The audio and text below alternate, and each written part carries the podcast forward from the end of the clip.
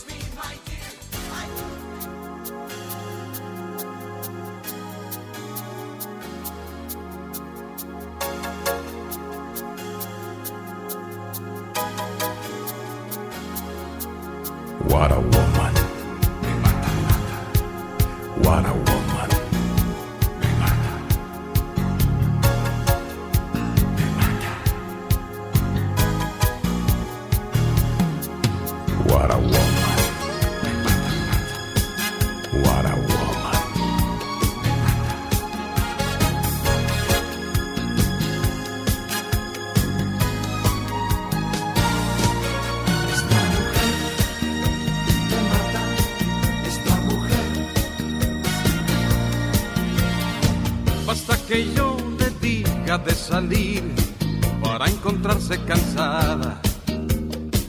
Que yo sugiera irnos a dormir para estar ya desvelada. Basta pedirle la luna para que no me dé nada. Y cuando ya no hay nada que pedir,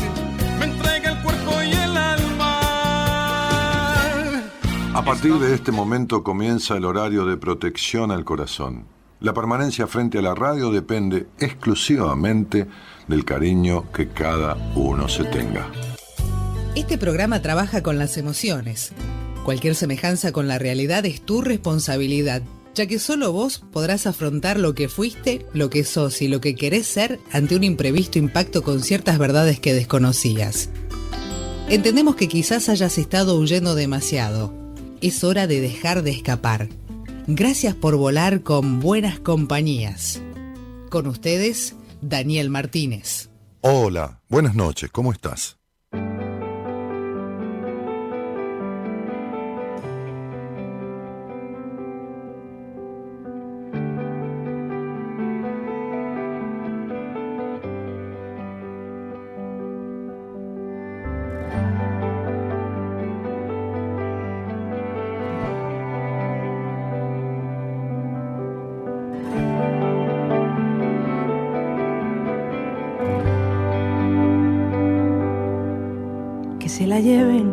Saquen de mi vida, que no quiero hablar con nadie, que no importa lo que digan, que me expliquen ni que paren.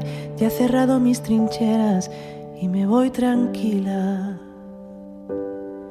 Que la destruyan, que no quiero estar tentada a tenerla ni a mirarla, que no quiero tropezarme cuando vuelvo tarde a casa, que la saquen de mi vida de una vez por todas. Que me he visto por la espalda y no me conocí, masticando vida nueva que no me tragué. He llenado de arena mis ojos, cuidé mis despojos, pidiendo una tregua.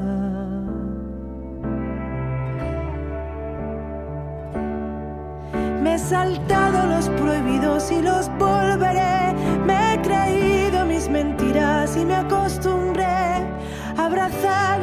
Rodillas me vieron buscando razones que nunca encontré.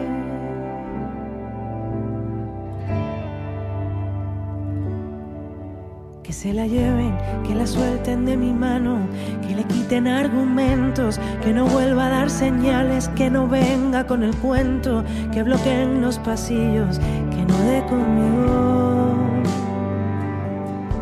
Que sea inútil, que se aburra de intentarlo y ni el más tonto la quiera, que detecten sus disfraces y agradezcan cada ausencia, que la saquen de mi vida de una vez por todas que me visto por la espalda. Vanessa Martín abre la semana de buenas compañías con este tema que se llama La culpa.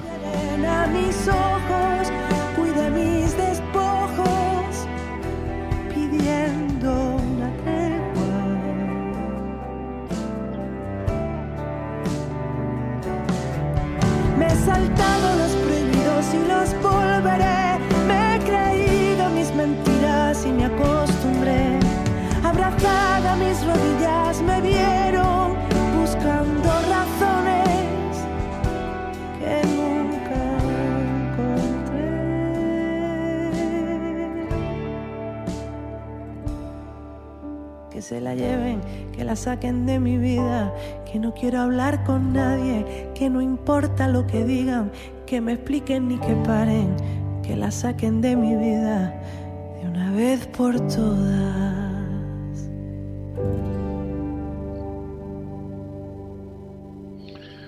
Que la destruyan, dice la canción. Habla de la culpa, por supuesto. Que no quiero estar tentada a tenerla ni a mirarla. Que no quiero tropezarme cuando vuelvo tarde a casa, que la saquen de mi vida de una vez por todas. Que he saltado los prohibidos y los volveré. Me he creído sin mis mentiras y me acostumbré. Abrazada a mis rodillas me vieron buscando razones que nunca encontré. Que se la lleven, que la suelten de mi mano, que le quiten argumentos, que no vuelva a dar señales, que no venga con el cuento, que bloqueen los pasillos, que no dé conmigo. Que la culpa sea inútil, que se aburra de intentarlo y que ni el más tonto la quiera que detecten sus disfraces y que agradezcan cada ausencia, que la saquen de mi vida de una vez por todas. Buenas noches a todos, ¿cómo están? Es tan terrible la culpa y tiene tantos disfraces que hoy escuché una de las de los disfraces más grandes que he escuchado en mi vida en mi vida profesional, este, en el área de la psicología, para uno de los disfraces más grandes que vi ponerle a la culpa. Es decir, disfrazar a la culpa de amor.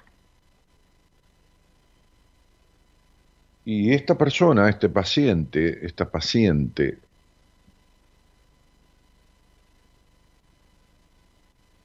me hablaba de su idea de separarse, pero el temor a separarse porque aún no sabe si ama a la persona con la que está. Y, absoluta, y absolutamente nada, pero nada, de nada, de nada, de nada, de todas las cuestiones que suceden alrededor de ese vínculo, nada se parece en lo más mínimo al amor. Este, sí, Vanessa Martínez, una cantante española, em, la, que, la que canta este tema. Es tan fuerte y tan arraigado en algunas personas este asunto de la culpa. y, no hablo de, de, a ver, siempre que hablamos de, hay palabras que, suenan este, ambidiestras, digamos. Es decir, como el egoísmo, que se necesita una sana cuota, una, lógica cuota de, egoísmo, ¿no? Pues si vas a repartir comida y no vas a comer nunca, te vas a morir de hambre. Entonces, este, de ese sano egoísmo estoy hablando, y, una cuota de narcisismo, y una... Bueno, entonces, evidentemente que si vos le haces daño a alguien y, a propósito, y de alguna manera te quedas remordido y con remordimiento y con cierta culpa, es, es, una, es una cuota sana. Pero en general, en, en, en la mayoría de los casos, en las cuestiones vinculares, la culpa está ligada algo muy, muy significativo, que es la prohibición del, disfrute, la, prohibición del bienestar, la prohibición de, la felicidad. Eh, hicimos un posteo hoy que, tiene que ver con esto, que dice la culpa de no vivir de acuerdo a mis mandatos.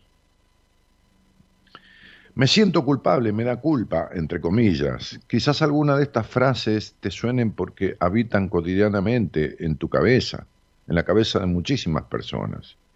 Porque en, cómo percibís tu realidad. Te cuento algo, no tiene sentido que intentes que la culpa desaparezca como por arte de magia. No funciona. Simplemente no, no sucede. Lo que sí puedes hacer es invitarte a cuestionar tu sentimiento de culpa. Te lo explico fácil y cortito, ¿no? En su, en su sana medida, la culpa puede contribuir a que revises tu accionar y, y- y corrijas lo necesario para sentirte bien con vos y también con los demás. En exceso, es decir, sobredimensionada, es decir, fuera de la cuota sana, ¿no? que, que- impide hacer daño a propósito a alguien, eso sería la culpa en su, en su, en su sana acepción. La culpa es una autopista directa al malestar. Y acá suma decirte que este exceso quizás tenga que ver con que con tu accionar estás contradiciendo las normas que otros te enseñaron, pero que quizás a vos no te coinciden. Te invito a que la próxima vez que sientas culpa te preguntes, según quién estaría mal lo que acabas de hacer, según quién deberías haber hecho eso que no hiciste. Como bien sabrás, en psicología no hay una regla general ni un manual de instrucciones, sino que el caso por caso, y las cosas son caso por caso. Sin embargo, espero que esta reflexión de hoy te sirva para incentivarte a conocerte mejor. Te espero a la medianoche de Argentina para hacernos buenas compañías y seguir conversando, conversando sobre este tema. Eh, y, y yo decía, decía esto, este, a ver, voy a quitar esto de aquí para poder, ahí está. Ah, eso es. Bueno. Eh, yo, yo decía esto porque, a ver, claro, tengo, te- hay, un, hay un, una alarma que suena cuando entra eh, cada mail y esto no lo puedo sacar ahora. Pero bueno, ya, ya veremos. Este, Gaby, ¿estás por ahí? Si estás por ahí, te reclamo. Eh, hay un libro eh, que, que yo escribí que lo, que lo presenté hace, hace 10 años. No, que hay un ruido, ¿viste? Cuando hay una campana, cuando suena un mail, cuando entra un mail o algo, suena, suena una alerta, que hace trilelen, trilelen, que es divino, ¿viste? Es como muy sonora, muy, muy de, muy de, muy de, muy de, entre parroquia y, y qué sé yo, pero la verdad que, que molesta, ¿no? Bueno, vos seguís. Está muy rico el mate. No, decía que hay un libro de los que escribí, este, que, que se editó en el 2010, que es un libro que presentamos juntos con los oyentes, porque hubo mil personas en la presentación en uno de los teatros más emblemáticos de Argentina, que es el Teatro Coliseo. Este, tuve el, el- el gusto de presentar ese libro ahí, junto a mi equipo, y, y bueno, con una presentación, algunas personas conocidas del ambiente artístico. Y, y- creo que ese libro, este, por lo menos es lo que han opinado algunas personas que, que lo han leído, este, de mi cercanía, y, incluso eh, quien hizo el prólogo, que es un hombre que ha leído muchísimo en, en- en su vida, este, creo que es el libro de mayor peso literario, de mayor contenido que yo he escrito. Después hay libros que, que son específicos, ¿no? Como cuando escribí Decisiones, y es un libro sobre las decisiones, y cuando escribí Mujer Plena, y es un libro sobre las mujeres, desde el comienzo de la época de las cavernas hasta la actualidad, y cómo se vinculan, y, tiene, por supuesto, algún, alguna pincelada sobre el tema de la culpa y sobre el tema de, bueno, de, de muchísimas cosas, ¿no? Este, después escribí un libro sobre sexualidad que, que, se había agotado este, y no se editó más. Este, no sé si ya lo han puesto en, en ebook, lo reeditó la, la editorial, este, que se llama El sexo de nuestro de cada día. Y bueno, pero este libro del que estoy hablando, al que me refiero, que se llama Diez mandatos propios, porque justamente es un libro que, que, que habla sobre los mandatos y la forma en que le son impuestos a las personas y termina desmitificando y explicando. Es un libro de 300 y pico de páginas. Este, en ese libro yo escribí el último capítulo y con colaboración, porque, porque es un libro en el cual eh, fui llamando a determinados profesionales ¿no? para, para, para que hagan un insert o, escriban alguna, alguna cosa con respecto a cada capítulo o, no, o alguno de ellos. Y en su momento eh, eh, decidí escribir el último capítulo que se llama La culpa, el origen de todos los males. Y así lo considero, la culpa es el origen de todos los males. La culpa de no sentirse suficiente es el origen del mar, del mal, de- del, no, del no ir detrás de, un objetivo, de un estudio, de, de- confesarle sentimientos a una persona. Este, la culpa por romper este, eh, el mandato de- del no disfrute, o sea, eh, la culpa por haberse criado en un hogar donde los padres fueron infelices, este, la, culpa por ser feliz, por disfrutar de la vida, porque disfrutando de la vida, en, en- en las posibilidades que la vida ofrece, y si uno las toma, entonces uno está contrariando la orden que durante muchísimos años quedó implicada en la mente de, de ese niño, de ese joven y de ese joven adulto, si ha vivido 20, 20 y pico de años en el hogar donde nació. La culpa por sentirse inútil, porque todo sobreprotegido se siente inútil. La culpa por sentirse poca cosa, por no haber sido sentido o no haberse sentido querido por el padre o por la madre, cuando en realidad, ¿qué sabemos si fue así o no fue así? Está bien, es lo que cada uno recibió. O por ejemplo, el abandono de un padre o de una madre, que lo hace sentir a ese hijo que, que fue tan poca cosa que no fue lo suficiente para que el padre o la madre se quedaran por él o lo quisieran. Incluso la muerte de un padre o una madre prematura, el niño la siente como un abandono. Y así hay infinidad de culpas, o sea, infinidad de causales de culpa. El problema es que al vivir con la culpa de haber sido desconsiderado, uno se junta con quien lo desconsidera.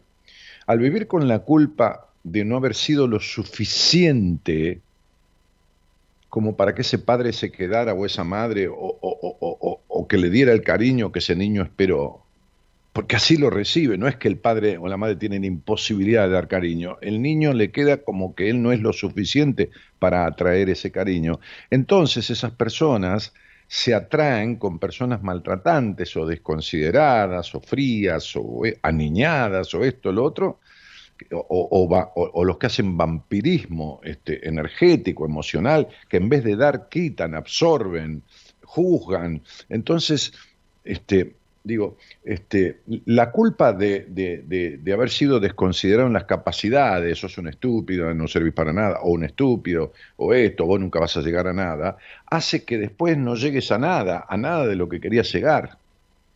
Entonces son tan terribles estos mandatos que, yo fui desgranando capítulo por capítulo en, el libro, este, tema por tema, mandato por mandato, este, este, de- desde, qué sé yo, de- de todos los títulos de los mandatos originados en los mandamientos judeos cristianos, con 15, 20 hojas mínimo cada capítulo, incluso el primer capítulo tiene toda una explicación de numerología que es muy simple para que entiendas, hagas una suma de tu día y tu mes de nacimiento y te va a dar el tipo de hogar donde naciste y lo que viniste a aprender vincularmente, que es muy simple y te vas a dar cuenta que es matemática pura y que vos solo te vas a hacer la cuenta y te vas a dar cuenta de que lo que dice ahí es lo que te pasó. Es muy loco, pero así lo armé. ¿Para qué? Y para que no tengas que creerme en lo que viene después, para que te des cuenta que naciste y ibas a ser improntado e improntada con esta cuestión. Es muy loco, pero es así. ¿Por qué, Daniel? Porque he comprobado, y esta no, no, no, no es eh, este, mi verdad, porque si fuera mi verdad es una verdad teórica, es una verdad empírica. He comprobado a lo largo de 28 años ya, este, de, hablar con decenas de miles de personas al aire, que, eh, toda persona viene a parar un hogar disfuncional, porque todos los hogares son disfuncionales, porque ningún hogar es perfecto, para que le quede algo por aprender, por, por, por, por quitar de su vida, por lo que se llama evolucionar, es decir, dejar de ser la persona que ese hogar crió.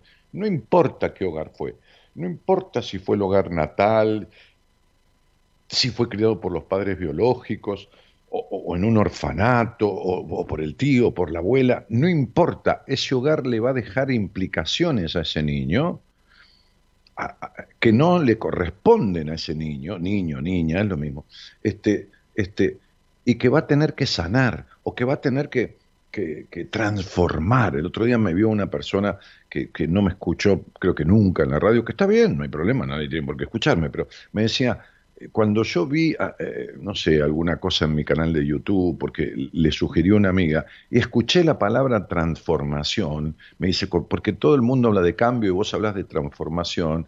Entonces, después de tanto tiempo de terapia, dije, yo tengo que ver a, este, este hombre, a este tipo, no importa, a esta persona. Entonces, digo, eh, es tan importante que yo, eh, este último capítulo de- de- del libro Diez mandatos propios para una vida plena, este, en realidad Diez mandatos propios, siempre que lo sugiero, lo sugiero así, este, este, el último capítulo habla de la culpa y dice la culpa el origen de todos los males. Este, y ese capítulo tiene como treinta y pico de hojas, treinta y pico de páginas hablando de la culpa. Y, y- y- en, y en ellas hay opinión de, de una médica, de un médico holístico este, y, de una médica que ha disertado en congresos internacionales de, ginecología. Este, este, y bueno, y está todo, todo, todo un- un- un- un- una introducción y, también toda mi opinión y toda mi referencia sobre el tema.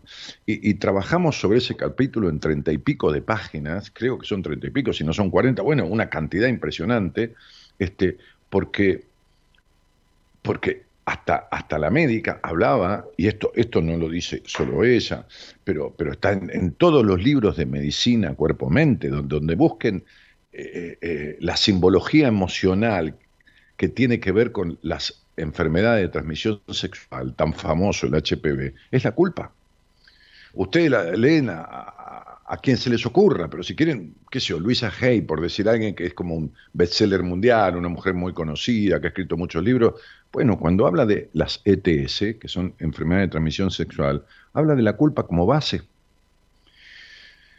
Entonces, digo, es tan jodido este tema de la culpa, que, porque quien siente culpa desde su inconsciente merece, siente que merece castigo. Entonces, este,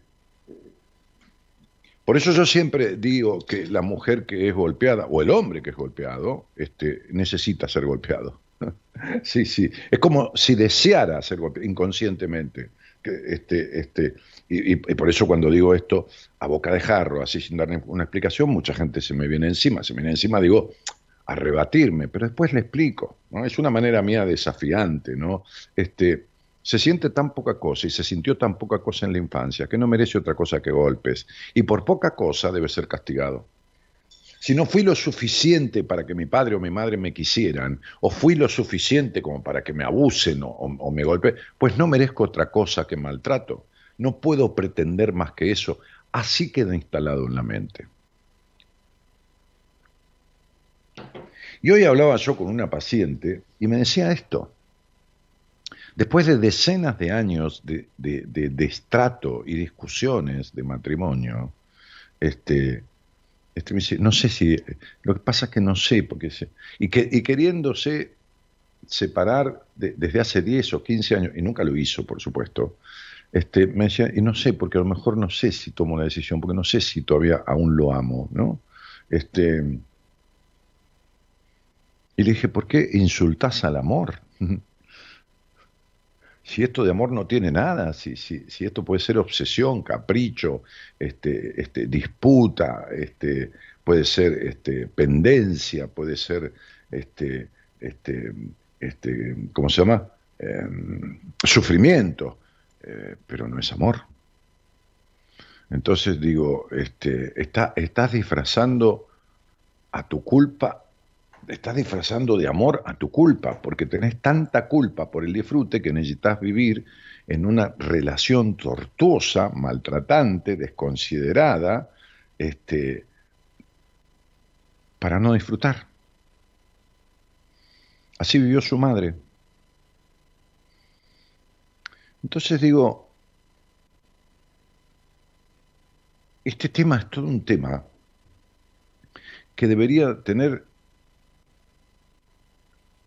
como primera explicación el principio de que no nos aceptamos como somos de verdad porque no fuimos aceptados como éramos. Cuando te pusieron límites todo el tiempo, digo yo en el libro, cuando el no era no porque no, cuando te prohibieron cantar, bailar, etcétera, cuando te decían de chiquita o de chiquito que esa ropa a ese color de uñas eran de puta, cuando a los cinco años te tocabas tus genitales en un despertar sexual instintivo e inconsciente y te dijeron asquerosa, de mierda, no toques ahí, cuando te decían que la masturbación era sucia y podía volverte loca, cuando escuchaste un no estudies eso, a mamá o a papá le gustaría que fueras tal cosa, este, acá pones lo que quieras, ¿no? A mamá o papá le gustaría que fueras médico, abogado, maestro, incluso pudiendo haberte dicho, no estudies. ¿Para qué vas a estudiar? Eh, tengo casos de esos, muchos. ¿Para qué vas a estudiar? O no trabajes, ¿para qué vas a trabajar? O ese chico no me gusta para vos, o esa chica con la que salís tiene pinta de atorranta, o tantas cosas y tantas y tantas otras cosas más como hemos visto en el principio del libro, ¿no? Porque acá estamos en la última parte. Todas estas situaciones hablas de que no te aceptaron. Pues ese fue el mandato, la implicación. No serás aceptado. Por eso después no te aceptás. Así de fácil es, así de simple. Este, y entonces digo, pero vayamos un poco más a, fondo, porque a pesar de que llega un momento en la vida en que a través de, de- de- de- un darnos cuenta solos de todo esto, o incluso a través de un trabajo en, en terapia, llegamos a esta conclusión, pero no nos permitimos cambiar de forma de ser. Pues, ¿sabes por qué? Por la culpa. Ya lo dice la oración religiosa, eh, eh, católica. Por mi culpa, por mi culpa, por mi grandísima culpa. Por mi culpa, por mi culpa, por mi grandísima culpa. O sea, vos nacés, por ejemplo, dentro del catolicismo, con el pecado original. Tenés la culpa de que Cristo haya muerto por vos. Pero me cago en Zeus.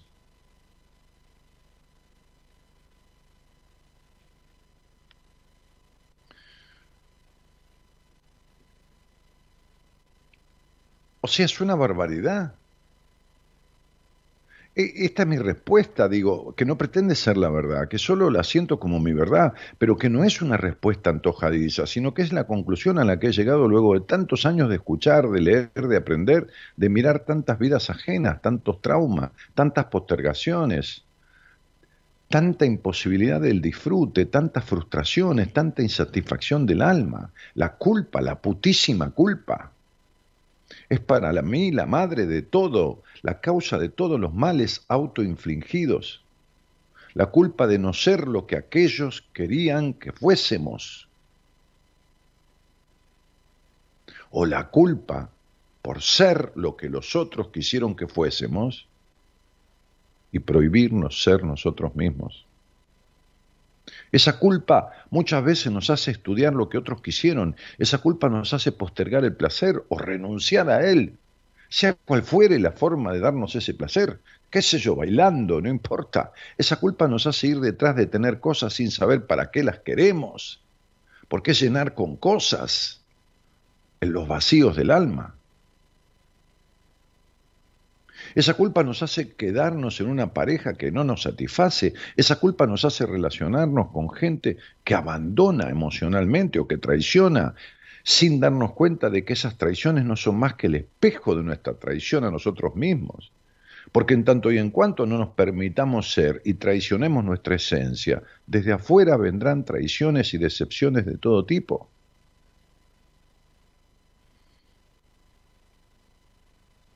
¿Qué es la culpa? Es evidente que se encuentra en el pasado, en nuestra historia de vida, en nuestro sistema de creencias y mandatos.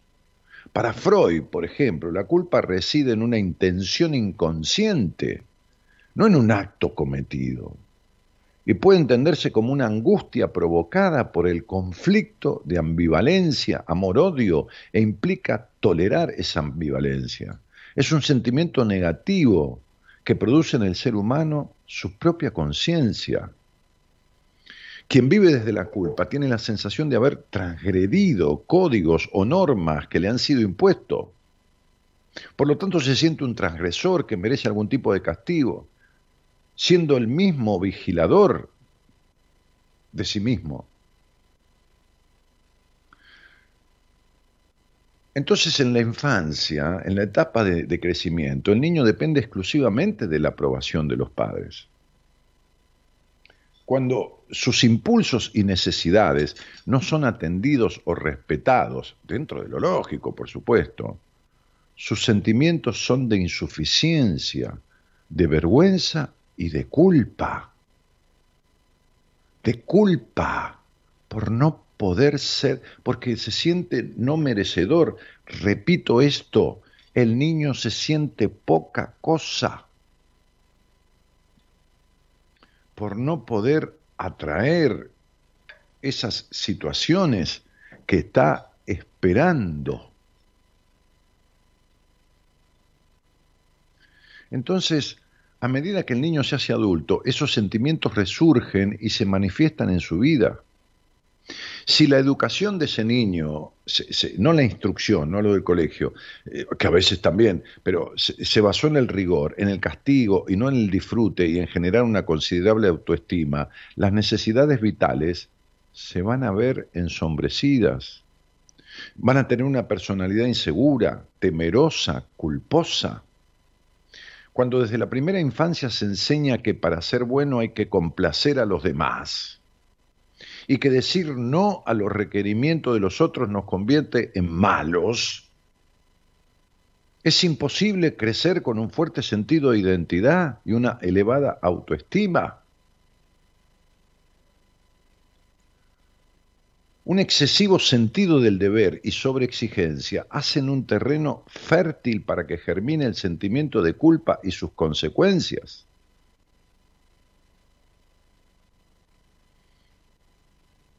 Hay cosas que marcan muchísimo, cuando encima son reiteradas eh, a través de las manipulaciones. Si una madre o un padre dicen, mamá o papá te va a dejar de querer si te portas mal, te va a dejar de querer o no te va a querer más, el niño sufre. O debería darte vergüenza por lo que hiciste. Esto que hiciste merece castigo.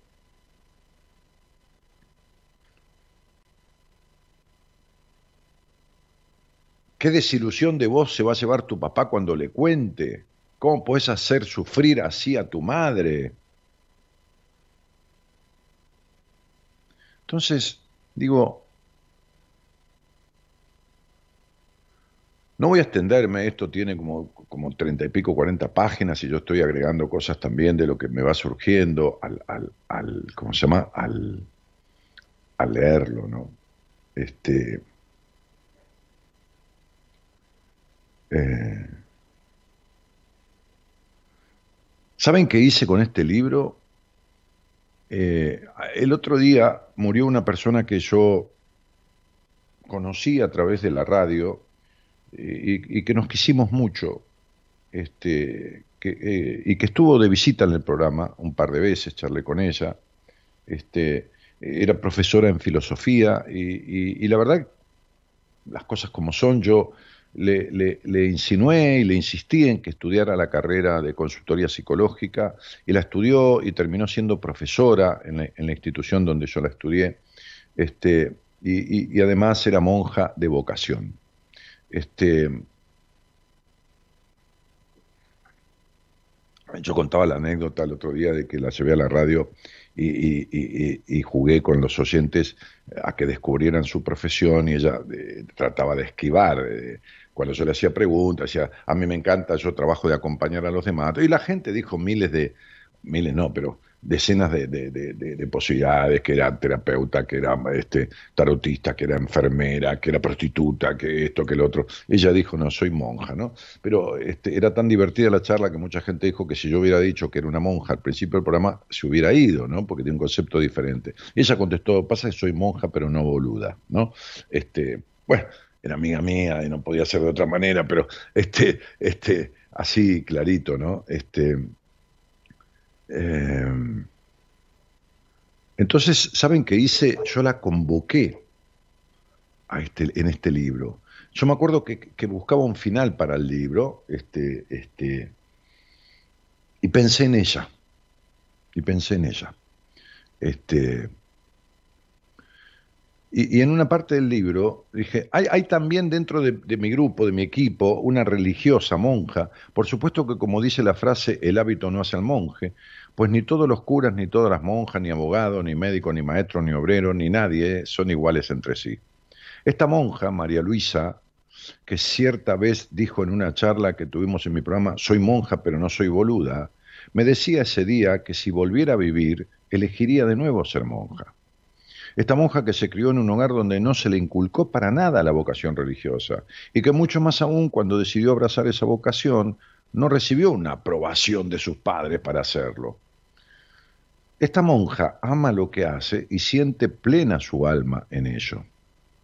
Esta monja que en otra de las charlas en mi programa me contaba que una de sus mejores amigas es prostituta. Esta monja que eligió de verdad hacer lo que hace, que tiene vocación de ayuda. Y más allá de ser, además, profesora en filosofía y estar cursando también, bueno, en ese momento, 2010, la carrera de consultoría psicológica, es en mi vida uno de los mayores ejemplos de la felicidad que trae el ser uno mismo. A ella también le pedí que leyera el borrador de este libro y que escribiera lo que sintiera para insertarlo en alguno de los capítulos. Hoy, 19 de abril del 2010, estoy escribiendo este capítulo final y acaba de llegarme un email de ella que de verdad, te juro, me llenó los ojos de lágrimas.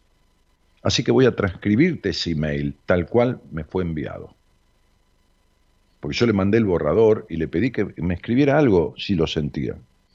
Antes de hacerlo te cuento, lector, lectora, que le había pedido hace varios días que escribiera algo y que como no había tenido respuesta, le envié un email diciéndole que si, si daba su cuestión de ser monja, esto la comprometía de una u otra forma en algo, porque el libro tiene algunas reformulaciones personales y miradas subjetivas sobre cuestiones religiosas, que yo la liberaba de tener que escribir en él y que la quería con el alma igual que siempre.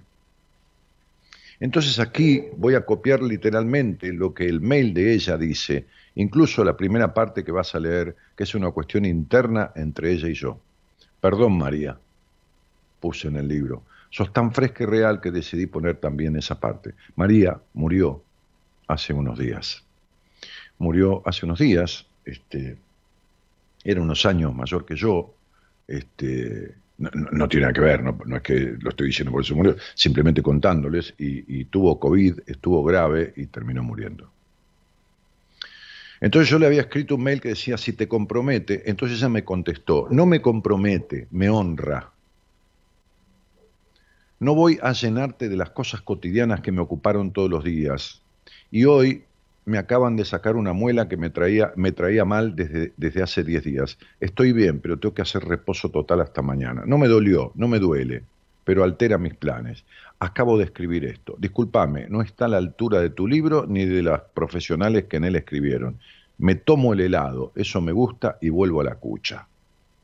Esto que leíste en la parte íntima del email, donde me comentaba el por qué aún no me había escrito nada para el libro y que en verdad en nada la comprometía a escribirlo, pero me explicaba las razones de la tardanza, pobre.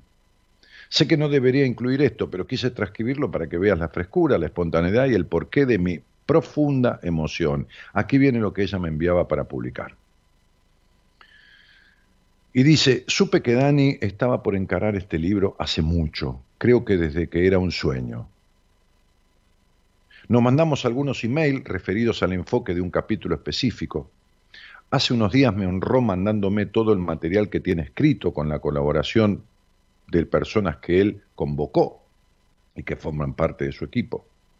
Digo lo que dije siempre, hace mucho que lo escucho y hace mucho que cuando lo escucho y siento que tiene que dar respuestas difíciles a situaciones complejas, tomo el rosario y acompaño las charlas con sus oyentes en secreto rezando. Lo que he leído está tan redondito que no puedo agregar nada. Lo único, como tantas veces, una oración. Y entonces, María, Luisa, esta monja que yo convoqué, también para este libro. Dice, Señor Dios Padre bueno, vos que tenés formas tan originales de amar, mimar y contener, utiliza este libro como vehículo de compañía, respuesta y consuelo para quienes sin saberlo tal vez te buscan, tratando de encontrar respuesta a los desafíos que nos presentan la vida.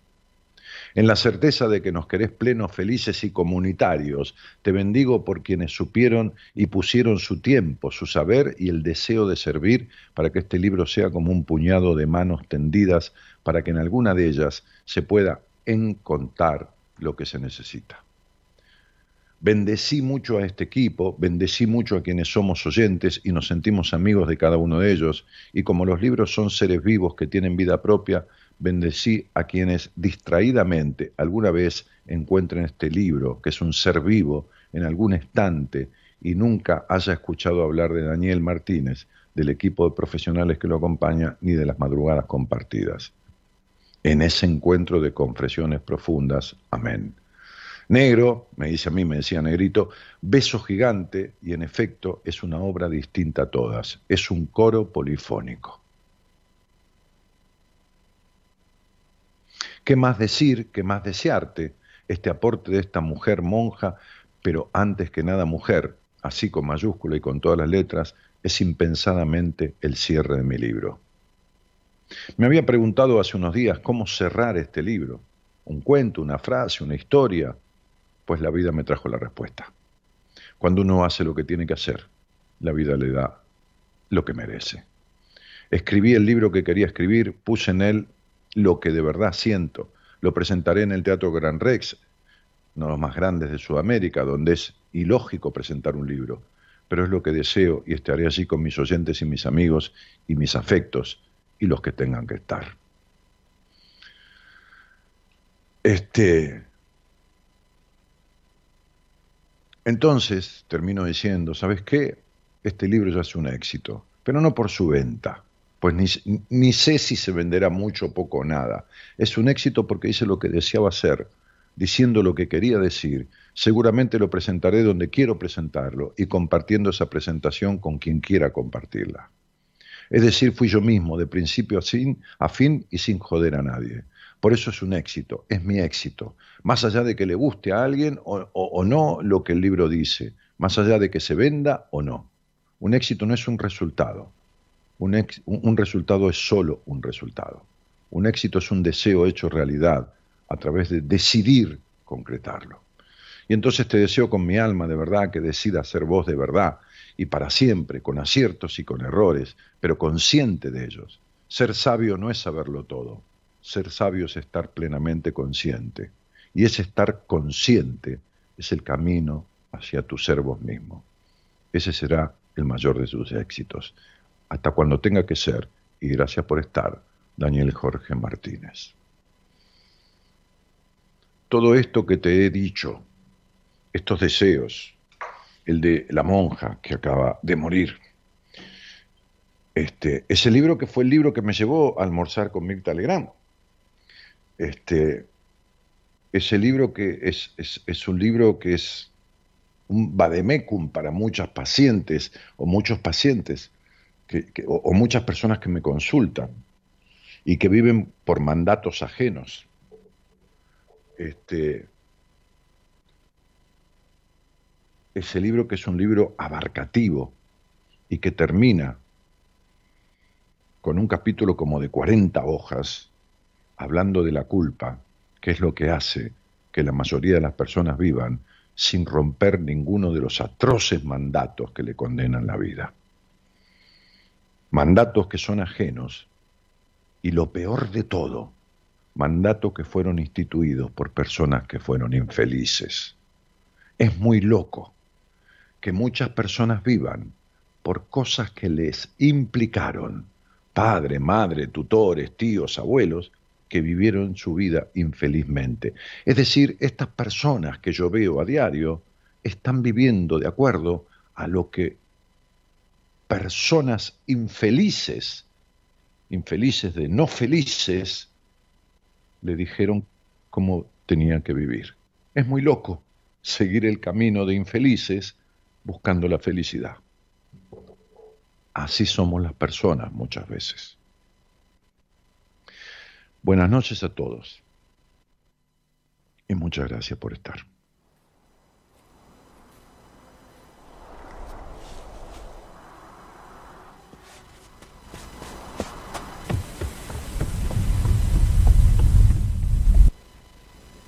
Lo vi venir, estabas tan cerca, me dejé ir y fue qué pasaría.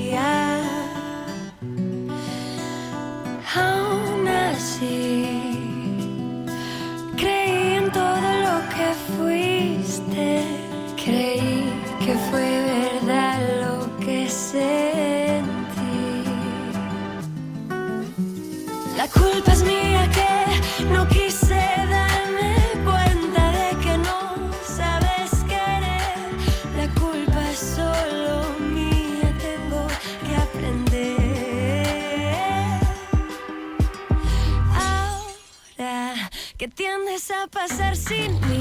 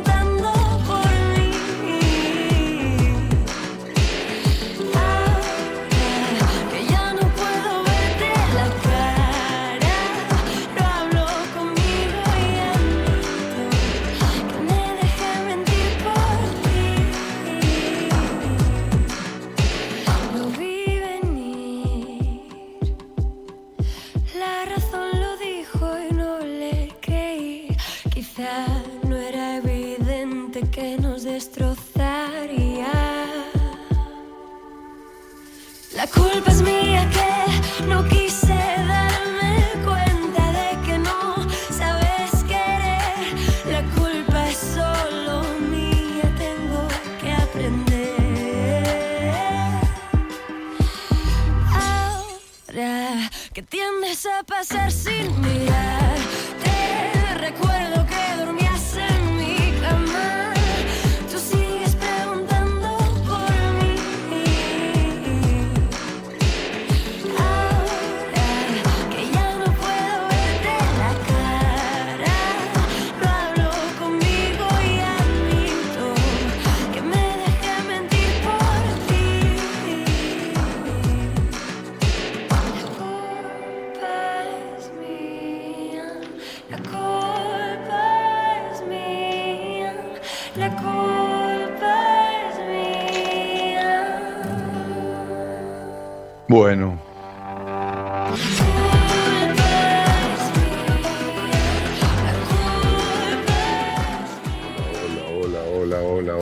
buenas noches, buenas noches. ¿Quién está por allí? Hola, ¿qué tal? Habla Silvia de La Plata. ¿Cómo te va, Silvia? Déjame hacer una mención. Este, tengo que agradecer a, a, a un oyente, este, Georgina Álvarez Tronge, o Tronge, o Tronge se debe pronunciar, este, que nos eh, envió a mi mujer y a mí, este, diciendo con una misiva que dice, hoy reciben un regalo que van a degustar con mucho placer. Y nos mandó un licor, este, que es un licor de dulce de leche, eh, argentino, este, que, que tiene una fórmula muy elemental, en, en- en- digamos, en el sentido de los componentes, pero como siempre, este, los ingredientes pueden ser muy simples, el tema es como uno los mezcla. Como... Entonces, este, pues yo leía la fórmula, yo lo probé, realmente es muy rico. Este, se llama tambo, tambo, como el tambo de donde están las vacas lecheras, y es un licor de dulce leche exquisito que fabrica la firma de Lepiane. De Lepiane este, es una firma que existe desde el año 1898, o sea, hace 120 años, que tiene más de 15 marcas, que tiene eh, marcas tradicionales y que fabrica millones de botellas de licores y diferentes cosas este, en el país y exporta. Esta señora es la esposa del presidente de la compañía, este, Pablo de, este, de Lepiane, eh, que es el presidente, digamos, el CEO, el dueño de la firma. Eh, y bueno, nos manda a mi mujer y a mí esta, esta botella divina de este licor de dulce de leche, que más allá que sea un regalo de ella, yo no digo, esto no es una propaganda ni nada, se los recomiendo, vino con un dossier espectacular, porque es un licor de exportación totalmente en inglés, Este, bueno, nada, todo, un, libro que acompañó este, a, este, a este licor que tiene una botella eh, color cobre, este, de 750 milímetros. Eh, tengo una copa que después la voy a agarrar con hielo en la heladera, que dejé un poco, después de comer lo probé y la verdad que estaba riquísimo. Pues tiene poco alcohol, apenas un poquito más que el vino. Así que bueno, le agradezco a ella muchísimo y bueno, y a su marido, el presidente de la empresa. Este, ¿qué pasa, Gerardo? Este, ah, que la hacen en España la botella. Sí, sí. Bueno, es- una firma internacional, pero es argentina, ¿eh? es, es de aquí. Bueno, este, hola, Silvia, ¿me dijiste? No, Soy Silvia, sí. sos, sos Silvia, sí, sí, sí. Bueno, ¿y, y- y de dónde? ¿De La Plata o, o de dónde? De la ciudad de La Plata. Bueno, muy bien. Ok. ¿Y, y nos conocemos desde cuándo, Silvia? Eh, hace un año y medio más o menos, este, a través de un amigo que, este, bueno, se atendió primero contigo y, y después con Gabriela y Sí. estoy contentísima de que así haya sido porque, bueno, estaba muy mal y ahora está fantástico. Este, Bueno, qué suerte. Y, y bueno, una, uno de los motivos de la llamada era, bueno, agradecerles a los dos por, por eso. Eh, y otro de los motivos es porque ya hace varios eh, programas que ¿Y, y cómo se llama tu amigo? No me digas el nombre completo, solo el nombre de pila, nada más. ¿eh? te vas a, mira, más que el nombre te voy a decir una cosa que eh, enseguida lo vas a sacar. De una persona que no tenía ni frazadas. en Ah, la sí, listo, ya está. Ya está. Ya Sí. Ok, Sí, vos que sabés- vos sabés que- está que- que yo hablé con él, este. Hola, hola, espera. Hola, Hola. no te escuché, perdona. No, no, es que te interrumpí. Ah, perdón, no. Este, yo cuando hablé con él y le dije, mira, vamos a hacer una cosa, eh, porque él había hecho un trabajito en terapia que, que lo había acomodado un poco, pero una cosa, viste, en la vida es acomodarse y otra cosa es estar cómodo. Entonces le dije, mira, este, no, no porque sea mi mujer, pero la, la verdad que este, hace una lectura de registros acásicos con ella y que te haga un seguimiento terapéutico. To- Tomá, esto que te digo, vos me escuchás, me dijo, no, Daniel, si vos me lo decís, yo lo hago. Bueno, fenómeno, ¿no? Yo te- te- tengo eh, mi mayor capital, ¿no? Mira, este, yo estuve el fin de semana en un campo este, con, con- con- con unos amigos, este, este, como una burbuja que somos, ¿no? Este, este, eh, porque nos vemos eh, siempre, nos cuidamos excesivamente y nos vemos siempre, no, una vez por ca- cada, mes con nuestras esposas. Y, yo tomé el alquiler de, todo ese campo para nosotros solos, para que no sea nadie extraño ni, ni, ni venga más nada, ¿no? Este, este, y mm, un lugar excepcional, este, este, que se llama El Sosiego, este, la dueña Sol es un sol, la comida que preparan las chicas que son cocineras, pero cocineras de verdad, chef, es una cosa espectacular, los valores son súper lógicos y acomodados, este, y, yo hablaba con, uno de ellos, este, con uno de los, som- somos muy amigos, este, y le decía, eh, ya cuando nos estábamos por venir, este, y le decía, mira, mi, mi viejo me decía cuando yo era chico, chico era joven, este, más joven que ahora, me decía, mira, no importa la plata que vos tengas en la vida, lo que importa es el crédito que tengas. Porque la plata que uno tiene, así fueran millones, tiene un fin, tiene un final, o sea, es una cantidad determinada. Pero el crédito es ilimitado cuando uno tiene crédito.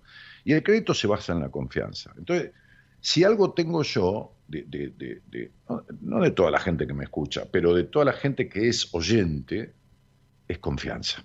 Entonces este muchacho, que no hace falta que lo nombres, me acuerdo, hace un par de años de eso, me dijo, yo le dije, mira, yo no es porque sea mi mujer, pero quiero que hagas una lectura con ella y si sentís empatía con ella, te quedes trabajando esto con ella. Entonces yo me acuerdo que, que, que, bueno, que mi mujer, este, este, cuando estábamos cenando, me dijo, che, estoy atendiendo a un muchacho que vos me mandaste, este... Ah, ya, espera que el micrófono se soltó.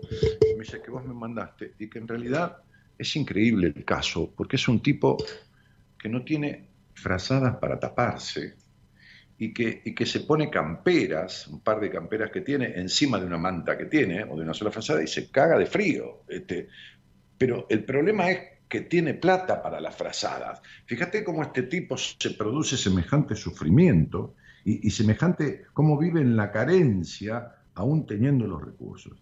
Bueno, yo recuerdo que Gaby, él, no tenía vajilla, tenía la vajilla mínima. Este, eh, eh, eh, pero, pero por provocarse carencia, te- te- tenía, creo que si mal no recuerdo, ¿eh? porque te, te imaginas que pasan por mi cabeza miles de personas, creo que tenía la- las luces de su departamentito, este, digo departamentito cariñosamente, ¿no? Este, este, eh, colgando, sin apliques. Bueno, Es tal fue cual. espacio- Tal cual ¿Eh? lo estás diciendo. Tal ¿Eh? cual lo estás diciendo. Bueno, sí, te digo, porque yo, viste, me me pasan miles de casos por la cabeza, pero este, en un momento Gaby, pasado un tiempo, me dijo, le fui enseñando y comprando, porque mi mujer el, otro día le buscó departamento una paciente que se vino del interior, este, qué sé yo, bueno, este, entonces le, hizo comprar, le eligió cosas a este muchacho, tanto, que le armó la casa, y este tipo está feliz de la vida, pero a ver, no hay felicidad eterna ni- ni completa, pero digo, está feliz de la vida porque cambió su vida. Porque lo que se provocaba era carencia, sufrimiento, ¿entendés? Entonces digo, ¿cómo- Totalmente. qué hijo de puta que es uno con uno mismo, qué, qué- qué mala persona que es uno con uno mismo, porque repite lo que le fue implicado, lo, lo que le causó sufrimiento en la infancia, lo vuelve a repetir. E- Es como muy loco, ¿entendés, Silvia? Lo entiendo y también eh, yo no creo en las casualidades, sino en las causalidades. Y vos fíjate en qué programa caigo, ¿no? Para hablar de este tema, eh, que es justamente todo lo que viniste hablando eh, un poco, ¿no? En el, en el principio del programa. Eh, y, y que también, y ahora es donde me meto yo eh, en esto, es lo que me sucedió a mí en, en mi vida. Me sucedió, digo, porque por suerte lo superé. Por- Bueno, porque hice terapia, porque me ocupé y porque hoy por hoy vivo el día a día y vivo como quiero. Eh, entonces, eh, haberme encontrado con esta persona que fue de casualidad, porque los dos hacíamos teatro en el mismo lugar y también eh, por causalidad digo, nos encontramos y a partir de ese momento no nos separamos nunca más, pese a la diferencia de edad que tenemos. Porque él Bueno, eso no tiene importa, ¿qué 34, tiene que ver eso? no, no tiene nada que ver, pero somos recontra amigos. Pero qué diferencia Bueno, de y edad hoy- tienen. Y él tiene 34 y yo tengo 56. Ajá. Y Es yo, bastante, yo pa- yo, pero- eh, el, el promedio de edad de los amigos con los que estuve compartiendo el fin de semana es 48 años y yo les llevo 16, 17 años. Y, Sí. y, y hace, hace, ser 20, una... hace, hace 20 años o 20 y pico de años que nos juntamos a comer, ahora no por la pandemia, pero todos los jueves. Y, yo, yo, yo cuando yo los conocí eran chicos de 20 años. Este, No tiene que ver. ¿Qué sé Bueno, en La- mi vida, o sea, mis amigos eh, no superan los 40 años. Bueno, también por eso la aclaración no, no tiene nada que ver. Pero no te estoy corrigiendo. Es como No, no, entiendo. decirte, ¿y qué tiene que ver? Es decir, eh, el amor, los sentimientos, no hacen cuentas. El amor no hace cuentas. O sea, el amor de pareja, el amor de amigo, no hace cuentas. Y yo no lo digo porque te casado con una mujer eh, que es mucho menor que yo. No, importa tres carajos eso. Este, eh, lo digo porque, porque, porque en realidad yo, ¿Entendés? Porque no, no- es por el tema de, la pareja o de las mujeres. Por supuesto que en esa mesa de amigos que nos juntábamos todos los jueves durante veintipico de años, 30, había tipos de mi edad, pero también hay tipos que tienen 38, 39 años o 45. Este, Claro. y, y- y- y tenían 21 años, 22 cuando se empezaron a sentar ahí. Entonces, y, no, no, no, no hacemos cuenta, nos sentamos con las personas, no con las edades. Por ahí viene un tipo de mi edad que lo, lo trae alguno como invitado y le ponemos bolilla negra y no vuelve más. Y, y tienen la edad acorde de los mayores de la mesa. ¿Se entiende? Sí, tal cual. Claro. La edad del alma y, y la edad de la mente, de la madurez, Pero madurez que no tiene que ver con seriedad. ¿eh? Este, este, eh, se, se- se- a ver, no se condice con la edad del DNI, del documento de identidad. Decir, no, no tiene nada que ver. Yo muchas veces eh, atiendo pibes o pibas, pi- digo pibas en el sentido que tienen 30 años, para mí es un pibe, un muchacho, una muchacha, y le digo, parecés vos la de 60 y yo parezco el de 30. Tenés una energía de mierda, parece que tuvieras 170 años. Este, Ay, por y- Dios. y- y, si- y sin embargo tienen 30 o 20. claro. Porque ver una chica de 28 años con 5 o 6 enfermedades que son adquiridas, autoinmunes, de, de conductas emocionales distorsivas, ver una pibita de 19 años con, con- con- con celiaquía y con migraña desde que tiene medianamente la pubertad, este, y tener 19 años, eh, estás viendo a alguien que va en camino de ser una adulta hecha pelota. Y por, por supuesto Ay. yo la atendí y resolvió todo eso, pero digo, eh, por eso digo, yo la atendí y resolvió. ¿Ves, ves- ves la frase, no? Yo la atendí y ella resolvió. Porque no es que Claro. yo le resuelvo, es que el otro No, no, se se, lo resuelve. transformó. Claro. Bien. El otro se lo, se lo resuelve, yo no resuelvo nada. Yo lo guío. Bueno, ¿y entonces qué te trae por acá? Eh, bueno, aparte de lo de un amigo, contarte que eh, a, a mí me pasó cuando era chica el tema de los mandatos, que fue a partir de, de mi padre, de mi madre, y encima, en la parte de adelante de la casa, vivía mi abuela materna y mi tía hermana de mi mamá. O sea que, eh, mm, bueno, en- entre todos eh, hicieron como cagarme la mente que lo lograron, ¿no? Pero, a los a 18 ver, no, años, a, ver, eh, a- a ver, vamos a rescatar algo, Silvia. Nadie Dale. hizo como cagarte la mente. Ellos tenían la mente cagada. Es decir, si vos Claro. tenés una bolsa de red llena de mierda, lo único que podés hacer cuando la revoleás es repartir mierda. Entonces, ni tu abuela era una mujer que disfrutó la vida, ni tu madre, ni tu padre. Si vos tuviste un No, hogar más cual. gris, más gris que un cielo emplomado, ¿entendés? O sea, el cielo, el cielo del hogar, el cielo de la vida del hogar donde naciste estaba siempre nublado. sí, tal cual. Entonces, entonces nadie se propuso cagarse la vida, la tenían cagada, ¿qué te pueden dar? Es decir, si vos le pedías un millón de dólares, no te lo iban a poder dar tus padres porque no lo tenían. Tampoco te podían dar permisos y habilitaciones si no se lo daban ellos mismos. Claro. Ahora, ¿durante cuánto tiempo viviste siendo una controladora, una prejuiciosa, una insatisfecha, un alma vacía, una curiosa reprimida, una mina con baja confianza en vos, una controladora de todo, una necesitada de aprobación? Mucho tiempo. Un montón de vida. Tiempo. 18 años. No, mucho más. No, Oh, lo no, lamento. tenés razón. No, lo o sea, lamento. 18 años ahí, eh, en dentro de esa familia. No, no, Después, no, lo me lamento. Vos podés haber sanado esto hace muy poco tiempo. Muy poco tiempo. Porque a Eh, vos los hombres sí. te gustaron más que el dulce de leche toda la vida. Pero, y- y, vos fuiste una tipa que naciste con criterio de autonomía y, y la relación con tu padre te impidió la vida. Claro, ¿Entendés? por el. Sos una puta de mierda si tenés novio, Ah, sí. salís, Bueno, no volvés bueno. antes de las 10. Por Bueno, ¿y cuánto? Decime hasta qué edad, hasta qué edad fuiste esa. ¿Hasta qué edad fuiste esa? Eh, 37. Sí, bueno, está bien. Te, te- te lo, te, lo re- te regalo el resto. Bueno, no importa. Dale. ¿Y?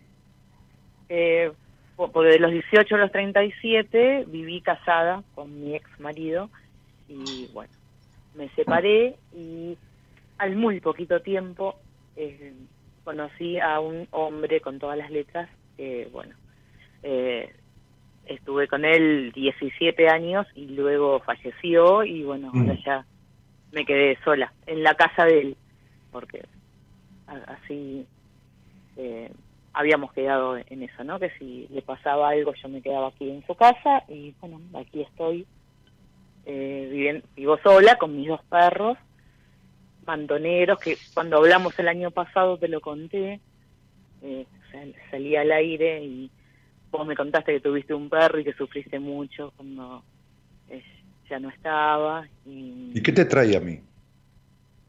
Em, ya te digo, hace más de, no sé, cinco o seis programas que quiero salir al aire eh, y quería salir a esto, a contarte lo de mi amigo. eh, Bueno. y, y que estaba estábamos bien, que está bien. Eh, más que nada, bueno, agradecimiento y además... Eh, ¿Por qué no decís a él que venga al aire? ¿Cómo? ¿Por qué no decís a él que venga al aire si vos no sos la mamá? No, yo no sé la mamá, pero yo tampoco estoy con él como para decirle que salga. Ah, bueno. Así que, eh, pero bueno, mañana cuando hable con él le voy a decir por qué no llamás y No, pero no para que me agradezca nada. Porque vos- vos No, no, no. A mí se me, se me ocurrió y me dio como para darle una sorpresa porque yo sé que él todas las mañanas escucha porque lo graba. Ah, entonces es otra cosa. Vos estás buscando darle una sorpresa a él, que me parece muy bien. Esas son cosas de amiga. Ahora va mejor. Me encanta, me encanta hacerle esas cosas. Y bueno, Bueno, ¿y, y, y vos qué crees? ¿Que tenés un sentimiento hacia él que no te podés explicar? No, es muy claro el sentimiento que tengo con él. Yo lo- ¿Cuál es? Lo, lo quiero un montón y él a mí. Ajá. No, no, eso no, no nos queda ninguna duda. Con cariño de amiga. De amiga, sí. Mm. Mm. ¿Estás segura de eso? segurísima. Si no, eh, ya hubiera sido otra cosa. O sea, si, si de, desde el primer momento yo hubiera querido otra cosa y él también, seríamos otra cosa, pero somos amigos. Bueno, se puede, por supuesto. He tenido amigas mujeres y me acuerdo que No, tenía una amiga que estaba tan loca, pero tan loca, que yo pasa- la pasaba a buscar a las 2 de la mañana, vivía a 8 cuadras de mi casa. Eh, eh, eh, eh, yo la había conocido porque era amiga de mi madre. Trabajaba junto con mi madre, pero era menor que mi madre. Estaba en una edad entre la mía y la de mi madre, más o menos. Este, este, y, y entonces yo la llamaba y le decía, este, estoy con un ataque de pánico. Me dice, pasa por acá, Martínez, me decía, me decía Martínez, pasa por casa, Martínez. Y yo, yo, yo agarraba el auto y pasado de vueltas, tomando un ansiolítico, me iba a buscarla, eh, o, o no tomando nada. Entonces la iba a buscar y, y arrancaba con el auto a la madrugada, ¿no? Este, Claro. este, y entonces iba conmigo y yo por ahí me metía un, un, un, un ansiolítico en la boca para poder bajar el estado de, de ansiedad y ella me decía, dame uno, lo voy a tomar con vos, porque yo soy tan amiga tuya que yo tomo lo que vos tomes y se tomaba un ansiolítico. Una genia, una genia. Era una cosa de. Bueno, y, y cuando una- yo estuve en terapia y fui mejorando, el primer viaje Sí. que hice a Mar del Plata, este, me acompañó Sí. ella. Me dijo, yo Qué te lindo. acompaño. Este, y fuimos juntos a Mar del Plata. muy buena. Este, bueno, yo cuando lo conocí a, a este chico, que no lo vamos a nombrar, eh, él estaba así, de esa manera, bueno, y de la manera que vos también contaste. ¿Por qué no lo vas a nombrar? Si puedes decir el nombre, hay 78 mil tipos que se llaman como él. Lucho, Bueno, por eso. Bueno, mi vida, te agradezco que le des esta sorpresa a tu amigo. Es un placer saber que hay, yo sabía el caso, por supuesto, y hay tanta gente que, que, que- que se ve beneficiada por sí misma, por buscar una salida a su encierro de toda la vida, como hiciste Sí. vos en su momento, como hizo él y como hacen tantas personas. Hoy me decía Marita, me dice Daniel, este, ¿qué hago? ¿Abro agosto? Y yo dije, ¿cómo agosto? Me dijo, sí, porque tengo todo mayo, junio y julio de entrevistas con vos cubiertas. Todos los horarios y todas las fechas están cubiertas. Y dije, bueno, despacito, anda dando agosto. Y me dice, sí, pues la gente me va a matar si no. Bueno, entonces digo, este, e- eso tiene que ver con el resultado de otras cuestiones, es decir, porque tiene que ver con un boca a boca. Es decir, la gente no me viene a ver a mí por lindo. Ni, ni- no, ni seguro, y lo que, lo que decías por la confianza también, ¿no? Yo si tuviera que recomendar eh, a alguien o alguienes, serían eh, a, a vos y a tu señora.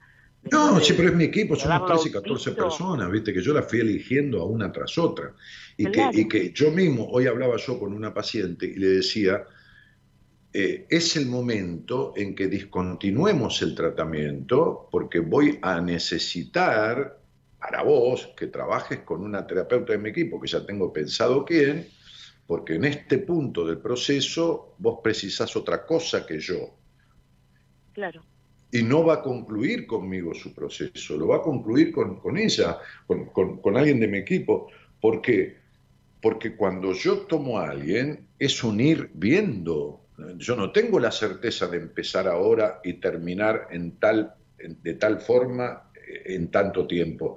Van apareciendo cosas que, que van surgiendo a partir del proceso, que es muy intenso y muy dinámico, y entonces yo ahí voy viendo, porque no tengo mucho que dar vuelta, yo me voy dando cuenta rápidamente de lo que le pasa al otro y de, y de lo que le va surgiendo en este ir siendo, porque uno no es nada, uno va siendo todo el tiempo, ¿no? uno no es, uno va haciendo, es muy dinámico. Entonces, en ese ir siendo, por ahí, el día uno no es igual al día 65. Entonces le dije, vos necesitas una mujer en este momento como terapeuta, porque el vínculo de mierda que tuviste con tu madre, este ejemplo de madre sufrida, sometida, abdicada en su ser, este, prejuiciosa, que esto y que lo otro, lo tenés pegado. Es decir, vos querés diferenciarte de ella y sos más ella que nunca, porque lo que la mente resiste, persiste. Entonces la voy a derivar.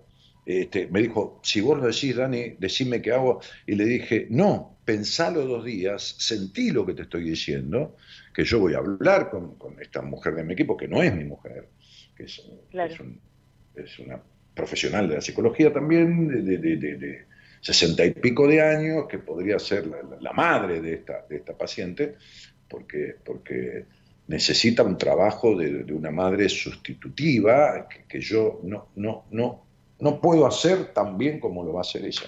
Entonces digo, este, el éxito de un proceso terapéutico es también saber los límites de uno o cuando un paciente es mejor que trabaje tal tema con otro colega que con uno, ¿entendés?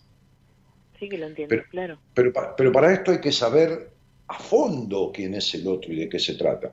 Y la pelotuda forma capciosa y superflua y superficial de, de llevar muchísimos terapeutas los tratamientos, hablando huevadas una tras de la otra, que cómo te fue esta semana, que yo del pasado no hablo, que el sexo no es un tema para tu terapia, que bueno, aceptar que tus padres fueron así, resolvelo, que este, este, que como me decía este, la otra vez una, una oyente, este, mi, mi terapeuta me dijo, eh, vos eh, llegamos a la conclusión que sos una nenita de papá, y como yo también lo soy, más vale te doy el alta. Pero la puta madre que lo parió, yo, yo- yo escucho cada cosa que, que digo, bueno, y la escucho, la escuchan todo, no es que yo la invente. Entonces, viste, este, las cosas bien hechas necesitan de quien sepa hacerlas bien y de quien sepa qué sabe y qué cosa no sabe o qué cosa sabe mejor otro que uno. Porque se trata de la vida de la persona, no se trata del auto, ni del reloj, ni del termo que se le rompió. Es así, es así. Y- Silvita, te mando un beso grande. que- Bueno, muchas gracias. Decime, decime, ¿qué me vas a decir? No, no, te, iba a contar que yo eh, mm, soy abogada, en Mm. realidad soy Silvia, ¿no? Trabajo de abogada para el gobierno, pero Sí. jamás eh, lo haría en forma particular porque no es lo que me gusta, es lo que me da plata. Entonces yo vivo con esa trabajar- plata y hago teatro y, bueno, hago locución, Bárbaro, también divino. Trabajás para, trabajás para el gobierno que es trabajar para el gobierno provincial, o no importa, municipal o Para el nacional. gobierno de la provincia, sí, de acá de Claro, que es trabajar este, este, bajo el manto de- del Estado paternal. La abogacía es la Sí. carrera que se elige a partir del vínculo con el padre. Si el padre Claro, puso yo no mucha la ley elegí, me la impusieron. ri- rigurosa, no, no, no, no. Pero vos podías haber estudiado otra cosa después, tenés 50 años, no tenés 20. Entonces, la, la abogacía es una carrera típica, típica del padre desdibujado. O el padre riguroso o el padre que no existió o, o fue un niño. ¿Por qué? Porque, no, porque el padre simboliza la ley dentro de la psicología. Y, y- y- y no la ley porque tenga que poner las órdenes, la ley como símbolo de la vida. Entonces, eh, la persona con un padre rígido muchas veces busca abogacía porque busca seguir debajo de la ley. Y la persona con un padre dibujado busca, busca, cuando busca abogacía, busca tener la ley que no tuvo del padre. Ahora, trabajar para el Estado es trabajar manto- bajo el manto protector del Estado paternal. Es como el que busca en la iglesia a Dios Padre. ¿Se entiende, no? Ay, no lo había pensado de esa manera, creo que en cualquier momento voy a sí. renunciar. ¿eh? Es que, es que es de esa manera. Te mando un beso grande. Muchas gracias. Hasta luego. Chao, hasta luego. Chau, chau.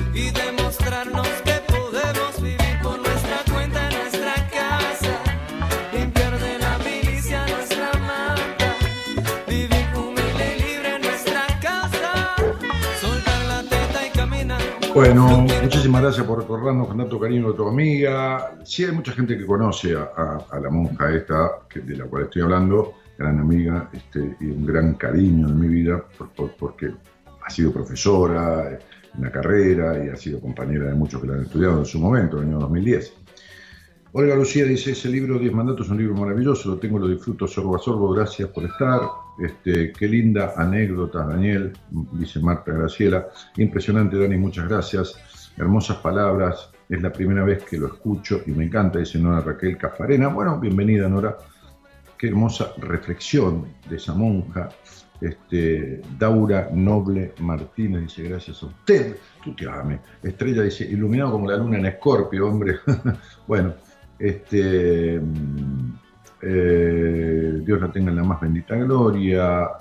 Eh, ¿Terminó? ¿Qué terminó? No, no terminó nada. Ah, debe ser gente que empieza a estudiar, a, estudiar, a escuchar por primera vez y pregunta si- cuando yo digo gracias por estar, buenas noches, se cree que termine. Eh, qué hermoso comienzo del programa, dice Débora López. Hola, buenas noches. No están todos los lunes, miércoles de 0 hasta las 2. Ah, está contestando. Este, gracias, me quedo, dice otra persona.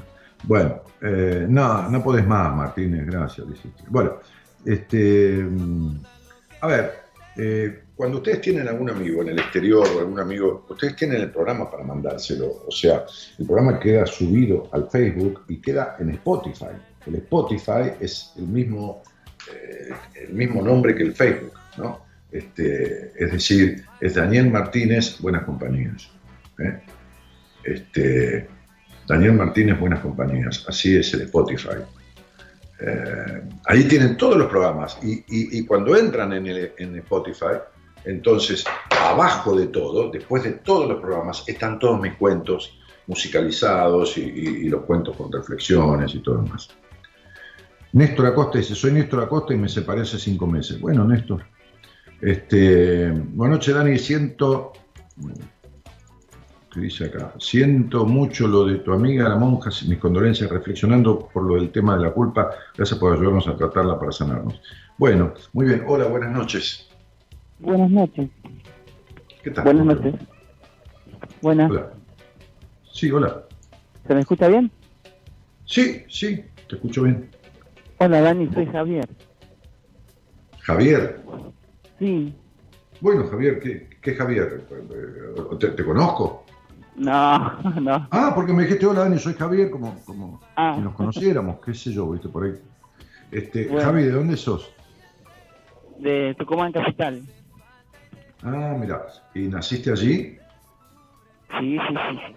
Aquí nací. ¿Y con, y- y con quién vivís? Y ahora, por suerte, alquilo solo. ¿eh? Alquilás solo. Muy bien. Sí. De- ¿Desde cuándo? Y, y-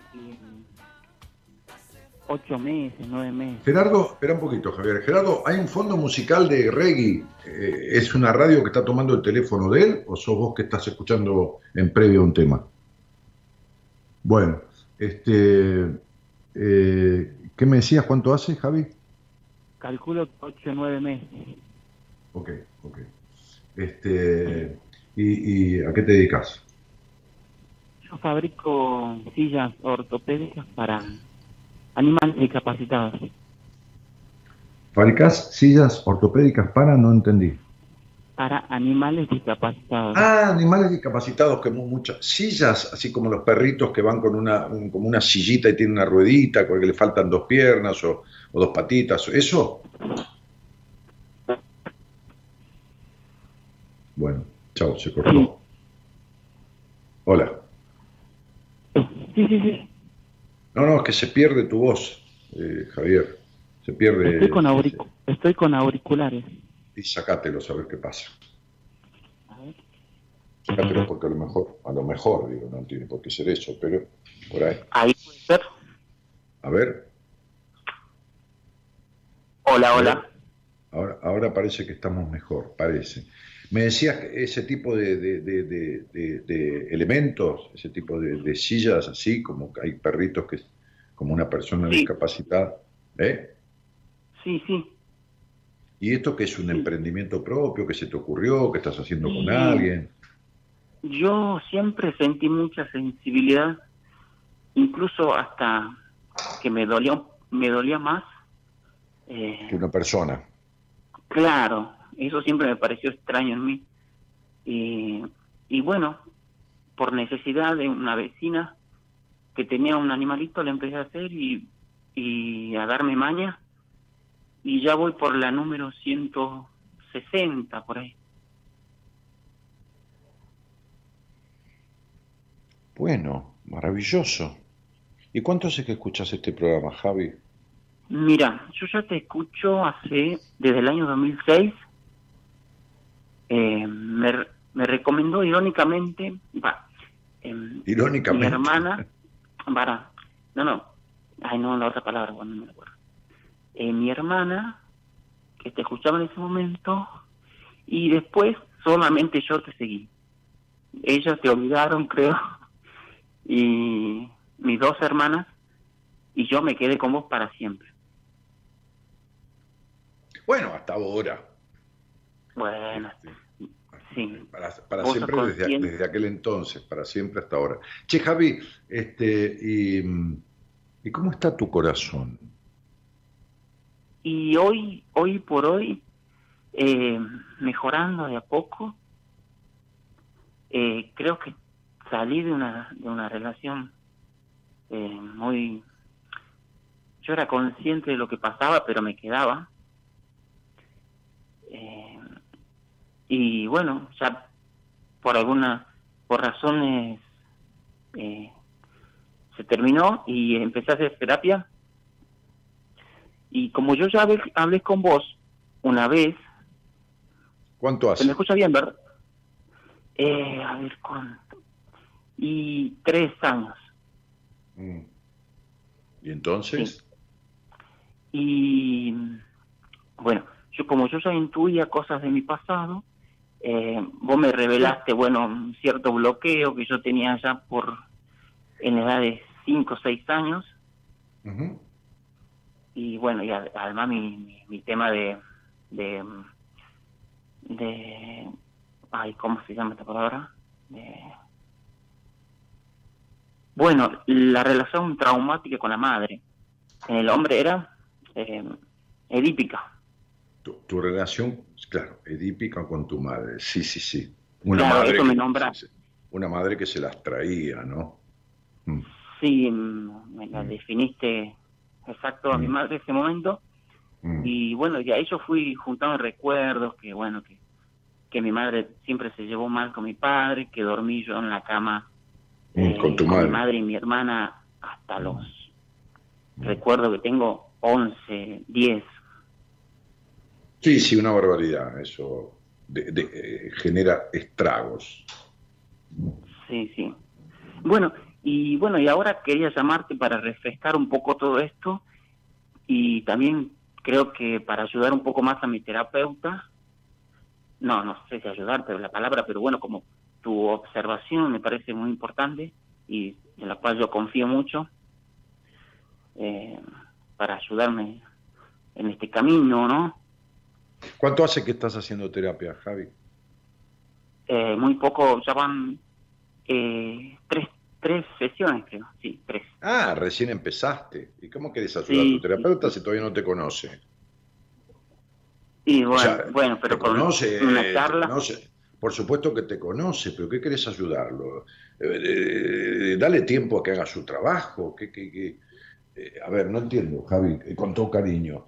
Vos recién empezás tu terapia, no es que estás trabado en algo. Vos no hiciste nunca terapia, vos no resolviste ni tu cuestión de dípica, ni tu cosa de controlador, ni tu cosa de prejuicioso, ni tu baja confianza en vos, ni tu enojo, ni tu intolerancia, ni, ni tu nada.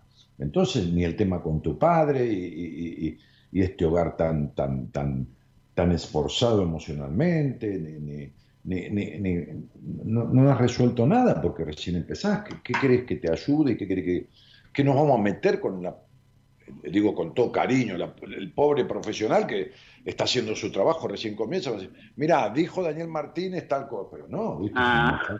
Es, una, falta de respeto de tu parte. Ah, ah, bueno, no lo veía así yo. ¿Y pero- cómo lo ves? ¿Cómo lo ves? que estás haciendo terapia con otra persona y venís a aprender conmigo qué tenés que hacer para resolverlo. Entonces, no hagas terapia con otra persona, ¿entendés? Vos recién empezás. Sí. O, o sea, eh, vos sabés, vos- la tercera silla que hiciste para animalitos discapacitados, ¿la hiciste con la misma capacidad, la misma comprensión y la misma técnica que la número 150? No, para nada. Y bueno, vos te llevas tres sesiones de terapia, cuando lleves 20 o 30 o 40 vas a poder evaluar al terapeuta y cómo te estás sintiendo. ¿Seguís con ese vacío existencial que nada te llena? ¿Seguís con esa discapacidad de, de sentirte pleno? Eh, eso se fue incrementando este último tiempo porque, sí, sí, ahora últimamente sí, mucho más, antes no. Pero mucho más porque lo que no se arregla empeora, no sigue igual. Las personas creen que van a seguir igual toda la vida. Y siguiendo igual, están peor. Porque las cosas se empeoran en la vida, ¿entendés? Si vos tenés una filtración en el techo y no la arreglás, se termina pudriendo todo, el, el- el- el- el techo, el material, oxidando la estructura, todo. Entonces sería, no sigue igual, empeora. Si vos tenés una falla en el motor del auto y no lo arreglás, no sigue igual, empeora, se termina jodiendo el motor. Entonces, lógicamente que vas a estar peor. Entonces, sentate con tu terapeuta y habla con tu terapeuta, porque vos recién empezás, yo qué te voy a decir. Lo mismo que te dije hace un montón de años. Vos no podés armar una pareja coherente con nadie, vos no podés muchas cosas coherentes, pero no porque tengas un, problema vos, porque tengas un problema mental, porque tenés una discapacidad emocional que no está resuelta, que viene de esta infancia y que hay que trabajarla. Pero date tiempo, querido mío. Lo, sí, sí, sí, sí, lo voy a Mm. hacer. Y esto, Entonces, esto decir, decirle a tu terapeuta que tenés que trabajar tu ansiedad o, que querés laburar tu ansiedad, contale de lo ansioso que sos, contale de lo, lo desconfiado que sos en los vínculos, contale, facilita, contale de lo intolerante que sos, de lo discutidor, de lo demandante, contale todo esto, facilitale el trabajo, abrite, contale de lo prejuicioso que sos. Sabes que lo de prejuicioso no lo tenía, no lo tenía, no lo siento, capaz que inconscientemente sí, pero No, no, no, no, no me des la razón, inconscientemente nada. Inconscientemente No, no, es nada. más, si, no, ella- si no es así, no es así. ¿Cómo, cómo se llamaba tu última pareja? Emilce. Bien.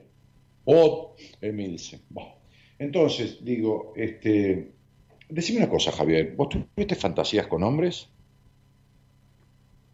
Eh, fantasías, Eh, no. eh, eh, ¿Sí o no? No, No. Nunca fantaseaste, solamente... con, nunca fantaseaste con, el con tener sexo con un hombre o soñaste con tener sexo con un hombre. No, no. Te- soy afeminado, lo, lo reconozco, pero eh, no, lo rechazo. En lo reprimido y rechazado está el, está el conflicto o el deseo. Ah, que seas afeminado no tiene nada que ver con que te gusten los hombres. ¿qué tiene que ver? ¿Y por qué crees que sos afeminado? A ver. Y yo no sos, creería que es estás. por el lado actoral, ¿Qué tiene que ver? Yo hice teatro, porque también hice teatro, estudié hice teatro cine. y hago teatro, ¿Y qué, qué tiene que ver? y la sensibilidad es... Pero Javier, ¿qué tiene que ver la mierda con el dulce leche? Aunque, aunque el color sea parecido. Yo estudié teatro de- con un gran maestro de teatro, este, que ya falleció, con Dito Cruz, este, y con Carlito Moreno, y dirigí teatro, y armé una compañía de teatro, y después dirigí, después hice teatro, hice un personaje que es de mucha sensibilidad, que es el Caballero Maduro Oxidado, el Mago Merlín, este, Sí, hice un par de horas de teatro en teatros de aquí de la capital federal, y, y no soy afeminado, no, no me molestaría hacerlo, pero no tiene nada que ver el teatro con, la- con el afeminamiento. ¿Qué tiene que ver? ¿Que toda la gente que hace el teatro es afeminada? No, no, para nada. Pero lo que me unía mucho a esta pareja era el sexo y, y ella era... Yo la sentía como muy narcisista. Ella, Sí, muy. Y yo, eh, por el sexo, me quedaba con ella porque me gustaba mucho. ajá, ¿y cuánto tiempo saliste?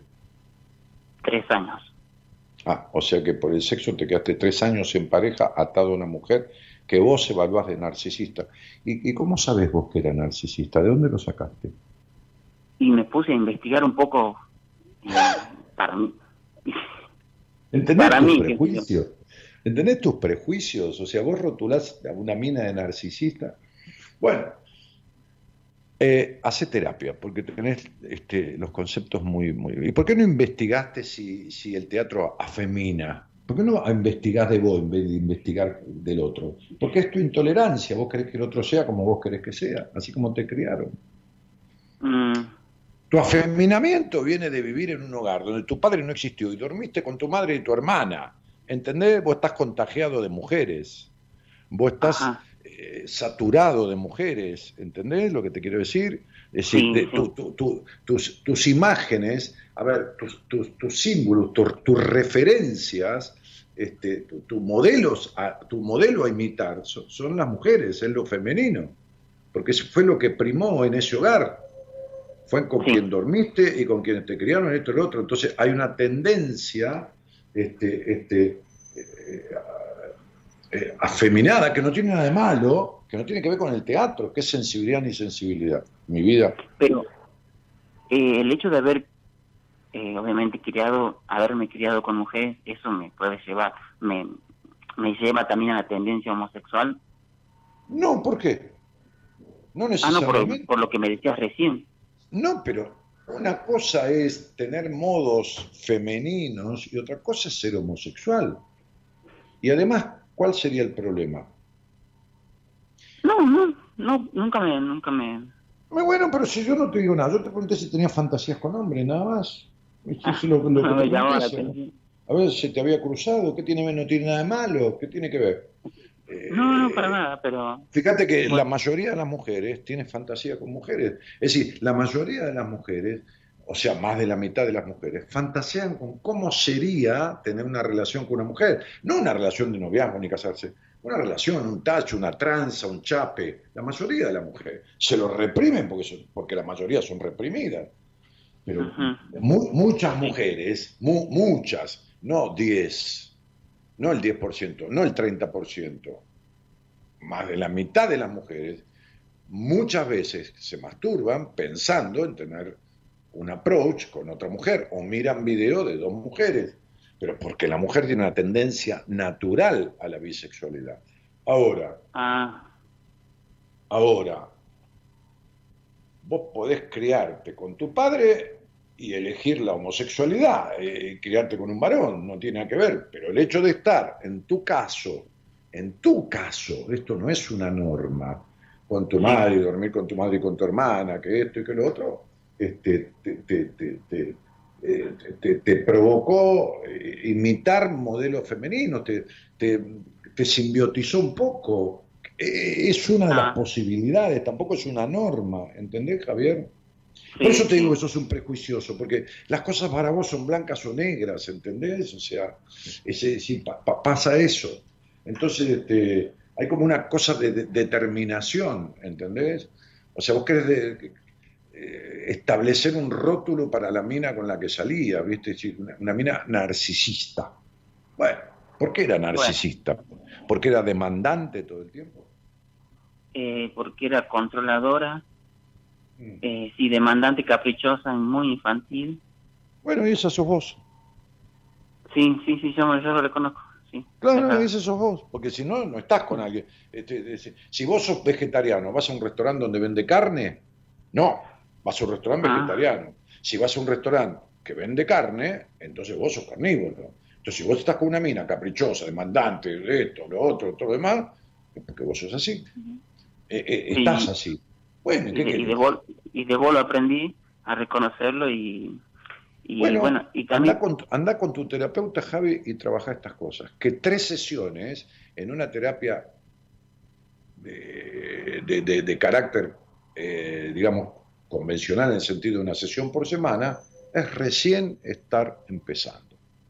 Así que, ¿cómo vas a decir que vamos a hablar para ayudar a tu terapeuta? Como si fuera un inútil. Además, si No. fuera un inútil, no hay que ayudarlo, hay que irse. ¿Para qué carajo lo querés?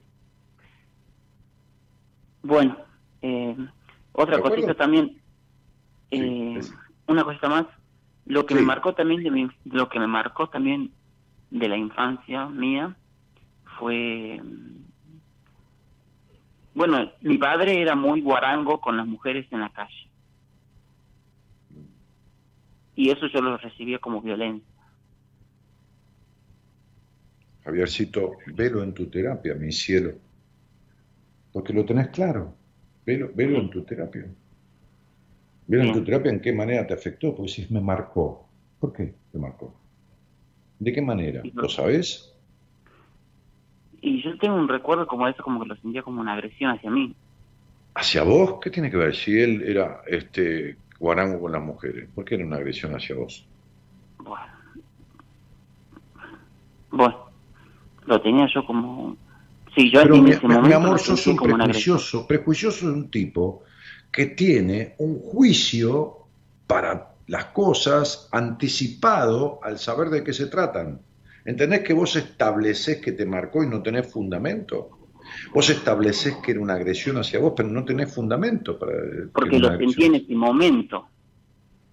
Pero está Ah, bien que lo, que lo sintieras, pero ¿por qué sentías que el, eh, la guaranguez de tu padre con las mujeres era una agresión hacia vos? ¿En qué lo mezclabas? Como si fueras una mujer. Y capaz, no sé, pero el, Pero recuerdo ves, que que yo te pongo en tela de juicio y vos empezás a dudar. El, el recuerdo fijo que me No, yo fue- te voy a decir lo que te pasaba. Cuando tu padre era un pelotudo guarango con las mujeres, tiene que ser un pelotudo pajero, eso es lo que fue Sí. tu padre, entonces vos no era que lo sentías como una agresión hacia vos, te daba tremenda cuota de vergüenza, ¿entendés? Tremenda cuota de vergüenza que ese hombre tuviera semejantes improperios o vocablos con las mujeres y vos estás ahí al lado y no estar de acuerdo con eso. Entonces, esa cuota de vergüenza, de pudor y de culpa, inclusive, que sería como que, como vos hacerte responsable, como diciendo, yo no fui, es él el pelotudo, ¿entendés? Sí, Bueno, sí, No, no, sí, yo, yo no. creo que hoy por hoy se ven claro la relación mía con él, muy fría. eh, hace, hace tu vida, Javier. Tu padre no, quizás no tenga cura, quizás siga siendo el mismo estúpido pelotudo. Hace tu vida. Deja que de esperar que los demás cambien. Hace tu vida. no, no, no, ya, eso sí, lo Claro. tengo claro. Anda a terapia, trabaja lo tuyo y hace tu vida, campeón. Y listo. Y si sos afeminado, afeminado, no afeminado, Pero sé feliz, como sea. Si quieres ponerte una pollera, No tengo, no tengo drama con eso. Y pintarte Eh. las pestañas, pero haz lo que se te dé la gana. No, no, no, no, no. no te- y mientras no jodas a nadie, haz lo que se te dé lo- la gana. Lo que siento es mucha vocación por el arte, por el teatro. Pero bueno, y andá y haces No sé el si- teatro. Andá y hacelo. No sé si, si, si ahí en, en la numerología... No, no, me no, sos un me controlador de mierda, querés saber todo y que yo te diga todo lo que va a pasar y esto y lo otro. Y aunque hablemos No. cuatro días, aunque hablemos cuatro días, igual no te va a alcanzar. Andá a hacer terapia, que recién empezaste, pendejo. ¿Está claro? Bueno, listo, listo, listo. Así que Chao. Un beso. salud, gracias. Chao, chao.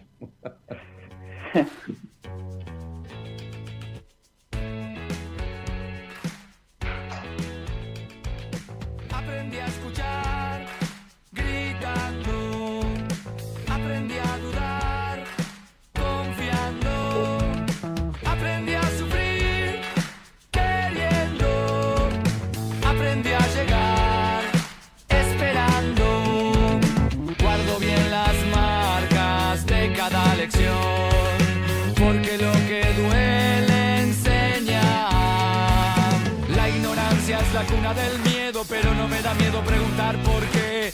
De cuán profundo es un río me entero, solo cuando meto el pie. Aprendí a volver mientras fui yendo, aprendí para ser quien estoy siendo. Y de gritar, de sufrir, de sangrar, de asumir, de perder, de fallar, de todo eso. Aprendí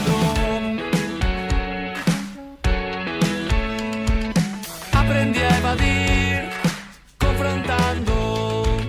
Aprendí a elegir, descartando. Aprendí a pelear, resistiendo. Aprendí a acertar. Saludos desde México, dice Alice Sima. Este, Bea Cobrese dice genio. Este, y buenas noches, saludos de Catamarca, dice Leonela Mercedes Castro.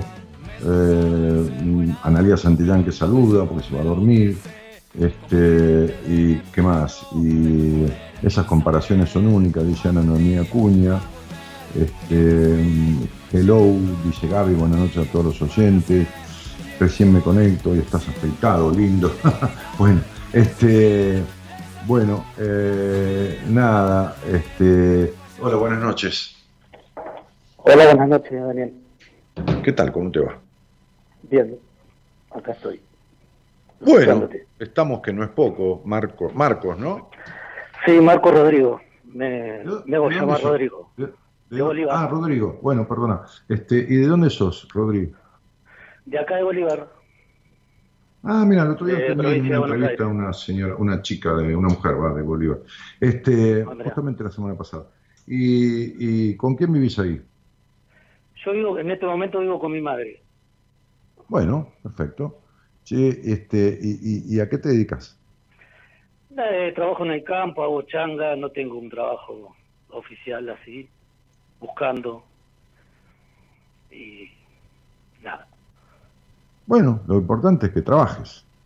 Sí, Este, sí, sí, sí, siempre. Es más, estamos, están por hacer una ruta acá, me anoté, me llamaron y espero poder entrar. Bueno, bárbaro. Ojalá, ojalá. Este, sí, y, y- y escuchás Buenas Compañías desde cuándo? ¿Hace poquito? hace? Desde, no, cuando estaban en Radio del Plata, ahí Ah, sí. a escuchar, Hace, se escucha mi mamá, mi hermana. Ajá. No, no siempre constante, obvio, ¿no? Pero No, siempre no, que siempre puedo, siempre que puedo te escucho. vida. Sí. No, no, me encanta escucharte, la verdad que me encanta. Y hoy me dije te voy a llamar y bueno, voy a ver si me llaman y estoy re nervioso. Bueno, tranquilo, si no es, no, es, no, no es un examen esto. No, no, no, seguro. ¿Para qué estás nervioso si no, no es un examen? Este, no puede salir ni bien ni mal, es una conversación, así que... Es una conversación, seguro. Sí, claro, y, y es una conversación de lo que vos se te dé la gana, así que ¿para qué vas a estar nervioso? No se te da la gana, no hablas, no se te da la gana, decís, che, prefiero cortar, cortamos, así que no hay ningún problema. No, no, no.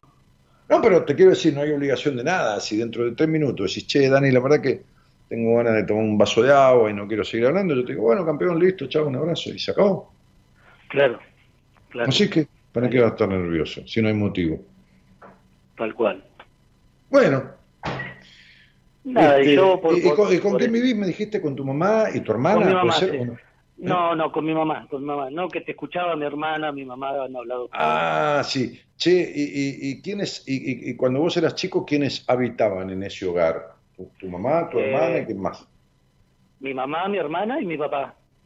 Ah, bárbaro. Este, y, y tu hermana ya se fue, se casó? ¿o ¿Qué pasó? Mi hermana sí, sí, sí, está, está juntada, Mm, tiene dos hijas mm. y, y nada, yo estoy acá de vuelta con mi mamá después de fracasos con pareja. Tengo cuatro hijos. ¿De dos Nada. o de tres mujeres? eh, de tres mujeres. Mm, Me parecía. ¿Tu hermana tiene una hija de nueve años o no? Sí, No. sí, sí. Mm. ¿Cómo se llama la nena? El primer nombre, sí, Eh, nada más. Juana. Ah, Juan. No, no hablé nunca con tu hermana, ¿eh? pero me surgió que tenía una hija, una de las hijas tenía nueve años. Che, escúchame, este, este, fracasos. A ver, ¿cómo, cómo describirías tu relación con tu padre? En este momento, en este No, no, no, no, en este momento no sirve, no. Eh, en tu infancia, a los No, en mi 12, infancia 8, muy- 7, ¿te faltó Sí. ternura de ese padre? Sí, sí, sí, sí, sí, totalmente. Mm. ¿Vos sentiste Eh. de ese padre una especie de abandono? Exactamente. Es lo que haces con todos mi- tus como, hijos. como miedo, sí. Es lo que haces con todos tus hijos. Y los amo con mi alma. Y es lo que no quiero te- hacer. Pero tenerlos e irte, tenerlos e irte, tenerlos e irte. Mm. Seguro. Y por supuesto que la mejor mujer de tu vida, ¿cuál es? Mi mamá. Claro. Muy bien, te felicito. Por eso tenés la vida cagada en todas las relaciones con las mujeres. Porque si la mejor mujer de tu vida es tu madre, pues te imaginas que ninguna la va a superar. Porque con todas las demás tuviste sexo y con tu mamá no. ¿Entendés? Si tuvieras sexo con tu madre, eh, que no, por, por supuesto, es una barbaridad, entonces sería Sí, una sí, mujer sí. más. Pero como es la mujer imposible y es la perfecta, porque la que te consiente y la que esto y la que lo otro, pero tóxico, boludo, es tu madre, no es tu mujer. ¿Entendés? Sos un edípico, sos un edípico del carajo. y después te relacionás con la mina y querés que las mujeres sean como tu mamá. No, tu mamá es mamá, no es una mujer. Entonces, no es una mujer, es una señora del sexo femenino, pero no es la mejor mujer de tu vida, porque nunca fue tu mujer. Entonces, date cuenta el quilombo que tenés en el mate, tigre. Sí, sí. Y siempre busco mujeres que complicadas, digamos. Igual que tu mamá. ¿O vos te crees que tu mamá es simple? No, no, no, no, sí. sí. Tenemos Y grandes todas mujeres complicadas y mujeres infelices, aparte. Y- Sí, sí, sí. Igual que tu mamá. Si tu mamá fue toda tu infancia infeliz. Y, y si lo pasó para la mierda con ese padre, un tipo duro, un tipo eh, no demostrativo, un tipo... de- ¿Vos conocés a tus abuelos, los padres de tu mamá? A, a mi abuelo la conocí, a mi abuelo, eh, conocí a mi abuelo, digamos, al, que estuvo con mi abuela, pero no al, al papá de mi mamá, digamos. No, no, no, el papá. ¿Y vos sabés la vida que tuvo tu madre de chica en ese hogar, con aquel abuelo, el- con el padre? con- Y más o menos me ha contado, sí, durísimo en la infancia dura. Bueno, por eso se casó con tu papá, y tuvo un vínculo con un tipo duro también, no, no, no tierno, no protector, en el sentido amoroso, y esto y lo otro. Y bueno, cuando naciste vos, ¿qué va a hacer? Se agarró del nene y, y agarró, como digo siempre, toda la ternura que no tuvo en la vida, la agarró de ese hijito. Y, y siguió, y siguió, y siguió esa ternura, y siguió, y siguió, y ya se pasó el Durano, ¿viste? De, de temporada. El Edipo es algo que tiene su punto de corte. Cuando no se corta, se pasa de vuelta. Entonces el hijo se apodera de la madre y, y ya queda. este, ¿Entendés? Entonces digo, fí- Sí, sí. Fíjate, fí- fíjate que vos no confías en ninguna mujer. Olvídate. No, no. Olvídate. No Tal confías cual. en ninguna. Y lógico. No, no. ¿Y cómo vas a confiar en una mujer? Si tu mujer fue tu mamá y te cagó con otro, porque eh, un día tarde te diste cuenta que tu mamá tenía sexo con otro. ¿Entendés? Entonces, cuando el Edipo se corta a los 3, 4, 5 años, el nene es un imberbe, se va y se acabó el problema, se sale de ahí porque el padre muestra ser, entre comillas, el dueño de esa señora. Entonces el pibe se Claro. corre de ahí. Pero cuando el padre no tiene esa cercanía con la madre, eh, con la esposa, entonces el nene se sigue metiendo en el medio y sigue, y tiene 7 años, 8 años, 10 años, 12 años, y sigue, y sigue en la concha de su madre. Entonces un día, ya tarde, se da cuenta que la madre lo cagó, que esa mujer que creía que era tuya, vos creías que era tuya, no, tiene sexo con otro. Y ahí se genera esta herida narcisística que lo he explicado 200 veces, entonces Sí. el hijo se convierte en un desconfiado de todas las mujeres. Bueno, no lo vamos a arreglar nosotros dos, te lo puedo aclarar, pero yo no te lo puedo arreglar porque esto tiene, tiene un proceso para ser arreglado. Claro. Pero vos Sí, seguís agarrando mujeres, haciéndole hijos, desconfiando de las mujeres, teniendo quilombo, y pará, flaco. Pará porque vos ni siquiera podés mantener cuatro hijos. Ni siquiera podés mantenerlo, ni siquiera podés bancar el tema económico y cumplir con la responsabilidad de tener cuatro hijos, y que el colegio, y la vestimenta, y salir con ellos, y que, ¿qué amás? No alcanza el amor de un padre. Se necesita que el padre ama, ame y cumpla con sus responsabilidades. Y esa es la culpa que justo ¿Y, pero y qué- con qué lo arreglamos? Claro. Si vos sos un, sos un nene imberbe que nunca salió de la casa de tu mamá. Te vas, coges con una mina, tenés hijo y y volvés. Te vas, coges con otra, tenés hijo y volvés. Te vas, coges con otra, tenés hijo y volvés. Haces hijos al pedo en la vida, que después se sienten guachos, con un padre que no protege. Y bueno, hermano, dejate de joder las bolas. No- los pibes no tienen la culpa de tu tara. Arreglate el quilombo que tenés y dejá de ponerla en cualquier lado y tener hijos y dejarlos tirados por ahí y no hacerte responsable. ¿Qué culpa? ¿Entendés? Entonces digo, flaco, tenés 30 años. Ya está. Si no confías en una mina, ¿para qué mierda tenés el hijo con ella? Sí, yo siempre decía que ellas querían, yo, no. Que ellas querían que... Tener el hijo, ¿viste? ¿Y para qué, mujer- para qué tenés el sexo sin forro, sin tomar anticonceptivo? Si vos eh, eh, tenías sexo de la manera que la tenías, porque vos también querías. ¿Qué, qué, qué, qué- te querés salvar? No hay embarazo no deseado. Si una mujer quiere tener hijos y yo no quiero tenerlo, no, no le eyaculo adentro, en la vagina. ¿Qué, qué, qué me estás diciendo? Ujú. Sí. ¿Quiénes cogen sin saber de qué se trata? Los nenes, un nene de 12 años, la pone y no sabe nada y no entiende una mierda. Y acaba y se terminó. Pero esa es tu edad emocional, 12 años, 13. Un tipo totalmente inmaduro. Sí, sí. ¿Cómo vas a decirme que vos tenés hijos porque la mujer quiere y vos no querés? Hermanito, Sí, seguro. es, es hora de que te, te crezcan los huevos y, y te hagas responsable de las cosas. Terminá de tener sexo como un pendejo de 12 años, de ponerla en cualquier lado y traer hijos al mundo y joderles la vida. Y está bien que tenés culpa, tendrías que tener recontra culpa y recontra remordimiento. ¿Entendés? Y no te mates, ¿eh? porque no es la salida el matarse. No es que hay que tener huevos para matarse, hay que tener huevos para enfrentar la situación. Los que se matan no tienen huevos, ¿eh? porque se escapan con la muerte. Así que poné las pelotas y hacete responsable y sé padre de esos hijos y anda a trabajar de verdad.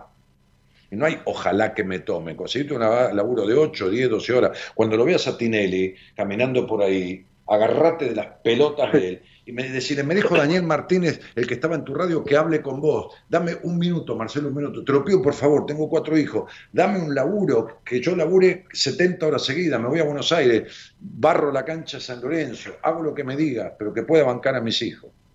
Porque vos te vas a la casa de tu mamá, te, te metes en la concha de tu madre y tus hijos la, la pagan cara. Tener un padre que no tiene huevo. Listo. ¿Entendés? Seguro. Correlo a Marcelo por ahí y decirle, me dijo Daniel Martínez, que estaba en Radio del Plata, el flaco alto, que hable con vos un minuto. Por favor, dame un minuto. Y Ojalá. Lo que yo te digo. No, no, no hay ojalá. viví diciendo ojalá. Ahora van a hacer una ruta. Ojalá, ojalá. José María Listorti, ¿sabés cómo consiguió trabajar con Marcelo? Fue cinco años a Ideas del Sur, todos los días sentarse ahí y cada vez que lo veía pasar por el pasillo decía, Marcelo quiero laburar con vos, Marcelo quiero laburar con vos, Marcelo quiero laburar con vos, hasta que lo consiguió. Yo no, yo me senté en la radio, me con una empresa productora. Pero, pero, pero, este, y después Tinelli me pidió que fuera a Bolívar, yo fui al Teatro Colonial a dar un, un- un- un- un taller que estuvo lleno ahí de gente. Pero, pero, Sí, sí, pero, fue mi mamá. este, bueno, sí, fue tu mamá. Bueno, entonces, digo, este, Rodrigo, dejate de romper las pelotas y dejate de cagarle la vida a la gente, que son tus hijos. Y dejate de ser el nene que no tiene la culpa de nada. Ay, no, yo no quería tener hijos, son las mujeres que yo salí que quería tener hijos. Por eso cuando me dijiste tuviste cuatro hijos, inmediatamente te dije de dos o de tres mujeres. Porque estaba clarísimo que sos un tipo edípico que va por ahí, la pone, genera un hijo y se va y lo abandona. Entonces va y por ahí la pone, genera un hijo y lo abandona. Porque la mujer de tu vida es tu mamá. Con ella tenés el matrimonio. Sos el hombre de tu mamá. Déjate de joder, flaco. ¿Lo entendiste, campeón? ¿Lo entendiste? Viste que yo hablo clarito, ¿no? Aparte es una Sí, conversación sí, sí. entre hombres, ¿viste? Si fuera una mujer yo no le diría eso. Pero es una conversación entre hombres, ¿viste? Entonces ya, entre varones, va. A vos para ser eh, hombre te falta. Pero no por la edad. Porque tenés Sí, que crecer en algunas cosas. ¿Está claro? Seguro, Daniel. Cuando lo cruzas a Marcelo por ahí, seguilo corriendo, ¿entendés? Pero, y, y hacé lo mismo con cualquier otra cosa. Y empezá a cumplir con tus hijos. Dejá de esconderte abajo de la mesa y anda a ver a esos pibes y esto y lo otro y laburá. ¿Tenés 30 años? Yo tengo 66. ¿Sabes cuánto trabajo? Entre 7, 8, 9 y a veces 10 horas por día cuando hago radio. Anda a laburar 14 horas por día, 15. Porque como, tú, como, como tuviste los huevos para ponerla y generar un hijo, ahora tenés que tener las pelotas para bancarte las consecuencias y asumir la responsabilidad. ¿Me ¿Entendés? Sí, sí, te entiendo, seguro. Bueno, porque si no, sos abandónico igual que lo que fue tu padre, que no te da pelota. Y es lo que no quiero. ¿Y es lo que estás haciendo? ¿De qué me estás hablando? Sí, seguro. En el Bueno, fondo sé que entonces arran- arra- arranquemos. Arranquemos de verdad. Llamame dentro de seis meses y preguntame y contame cómo andás. Porque tenés un año, 9,5, que es basta ya, basta ya, es un cambio soltando todo el pasado. Te la regalo si no lo haces, porque si seguís jodiendo te vas a enfermar. Si seguís de la manera en que estás viviendo, te vas a enfermar. Bueno, Daniel. ¿Entendiste, campeón? Sí, sí, sí, sí, Que- Queda claro, ¿no? sí, sí. Bueno, te mando un abrazo. ¿Necesitaría, necesitaría hacer terapia? O... ¿Y a vos te parece? sí, ¿A vos qué te parece? sí. Si yo te pregunto quién sos y qué querés, ¿vos lo podés contestar? No. Bueno, entonces, empecemos por el principio. Vos estás teniendo hijos sin saber ni quién sos ni qué querés. Entonces, date cuenta cómo estás. Sí. La verdad Así que, sí. ti- tigre, a las cosas, de una vez por todas. Dejá de esconderte en la concha de tu madre, salí al mundo, andá a laburar 12, 14 horas por día, si querés, en dos trabajos diferentes, de lunes a viernes en uno, y en un lavadero de auto los sábados y domingos, rompete el culo porque los pibes no tienen la culpa, ¿eh? Ellos no te pidieron nacer, ¿eh? Seguro. Te mando un abrazo grande y gracias por la confianza. Llamame en seis meses y quiero saber cómo andás. Seis Muchísimas meses. gracias. Muchísimas Chao. gracias, Daniel. Un abrazo. Chao. De nada, chao.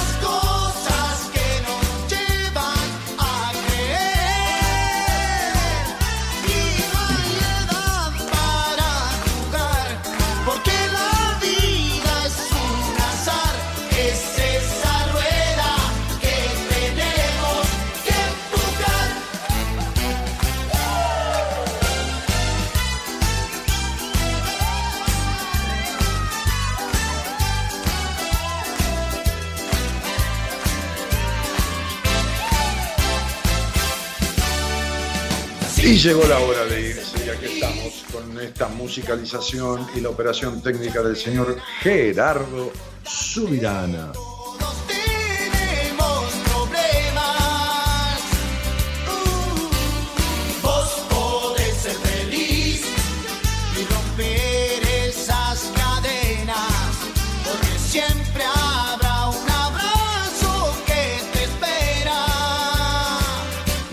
Bárbaro dice directo, claro, conciso, excelente. Y después dice, crack Dani, nos vemos en unas horas. Hoy tengo entrevista con vos, dice Maxi Fernández Espinosa. Buenas noches, abrazo de Santiago del Estero. Y Lucas Serrá dice, genio, un gusto siempre escucharte. Bueno, Luquita, Ángela Bárbaro dice, ah, no, ya leí eso. Maxi Fernández, sí. Carlos Pastori se representó al padre presente que no tuvo. Y también Cristina dice, sos un genio Dani, No- Noemí Acuña dice, más claro, echale agua, es un examen de la vida. Bueno, hay que hablar claro porque es la única oportunidad que tengo, si no damos un sacudón, nos, nos sacamos los pájaros de la rama. Tener la cabeza llena de pajaritos, hay que sacudirlo. Bueno, en fin, y, tenemos a la productora, la señora productora, que el otro día yo le contaba, a mi señora esposa, porque también la señora productora trabaja en las redes nuestras, este, este, y, le contaba que le hemos, la hemos bautizado, este, este, y le pareció bien a la mujer, le agradó este, este bautismo artístico que le hemos puesto a, este, a ella, ¿no? que la llamamos este, con su apellido, pero con un apelativo, un nombre que es una, eh, una extensión de uno de sus nombres. ¿eh? Ella se llama Noralí, nosotros decimos Norita, Norita Ponte, ¿eh? nuestra productora, Norita Ponte, nuestra diseñadora gráfica, este, ¿eh? este, nuestra instrumentadora de, posteos de redes. Este, vos le pusiste, ah, vos, vos estuviste de acuerdo, Gerardo, ¿cómo no me arrastre? No te arrastro, pero vos, tuvimos, lo conversamos juntos así en el chateo, no en el choteo, sino en el chateo, este, y, bueno, y ella, eh, yo creo que eh, de alguna manera le gusta porque estamos hablando de ella y se, siente, me manda. Ay Dios, qué risa. Este, este, eh, un sticker de, de uno de los Mirachi. Sí, este, no del tarado de Daddy, de Daddy que está descerebrado, pobre ese muchacho, está bastante enfermo, sino, este, este, digo, psicológicamente está enfermo. Entonces, este, este, este, sino de- de- del otro, del petizo, no me acuerdo el nombre, que es muy cómico, que hacía el personaje de la Tota. Eh, bueno, este, así que Norita Ponte, que me está avisando que mañana está eh, en el programa la licenciada Noemí De Vito, eh, que es licenciada en psicología, además es docente universitaria en la carrera de psicología y un montón de cosas más. Es especialista en el tema de constelaciones familiares, temas de pareja. Así que mañana un programa para no perderse. ¿eh? Yo vuelvo el miércoles, nos encontramos nuevamente este, y les digo a todos buenas noches. y desde este Daniel Jorge Martínez, conductor del programa, muchísimas gracias por estar. Tchau, tchau.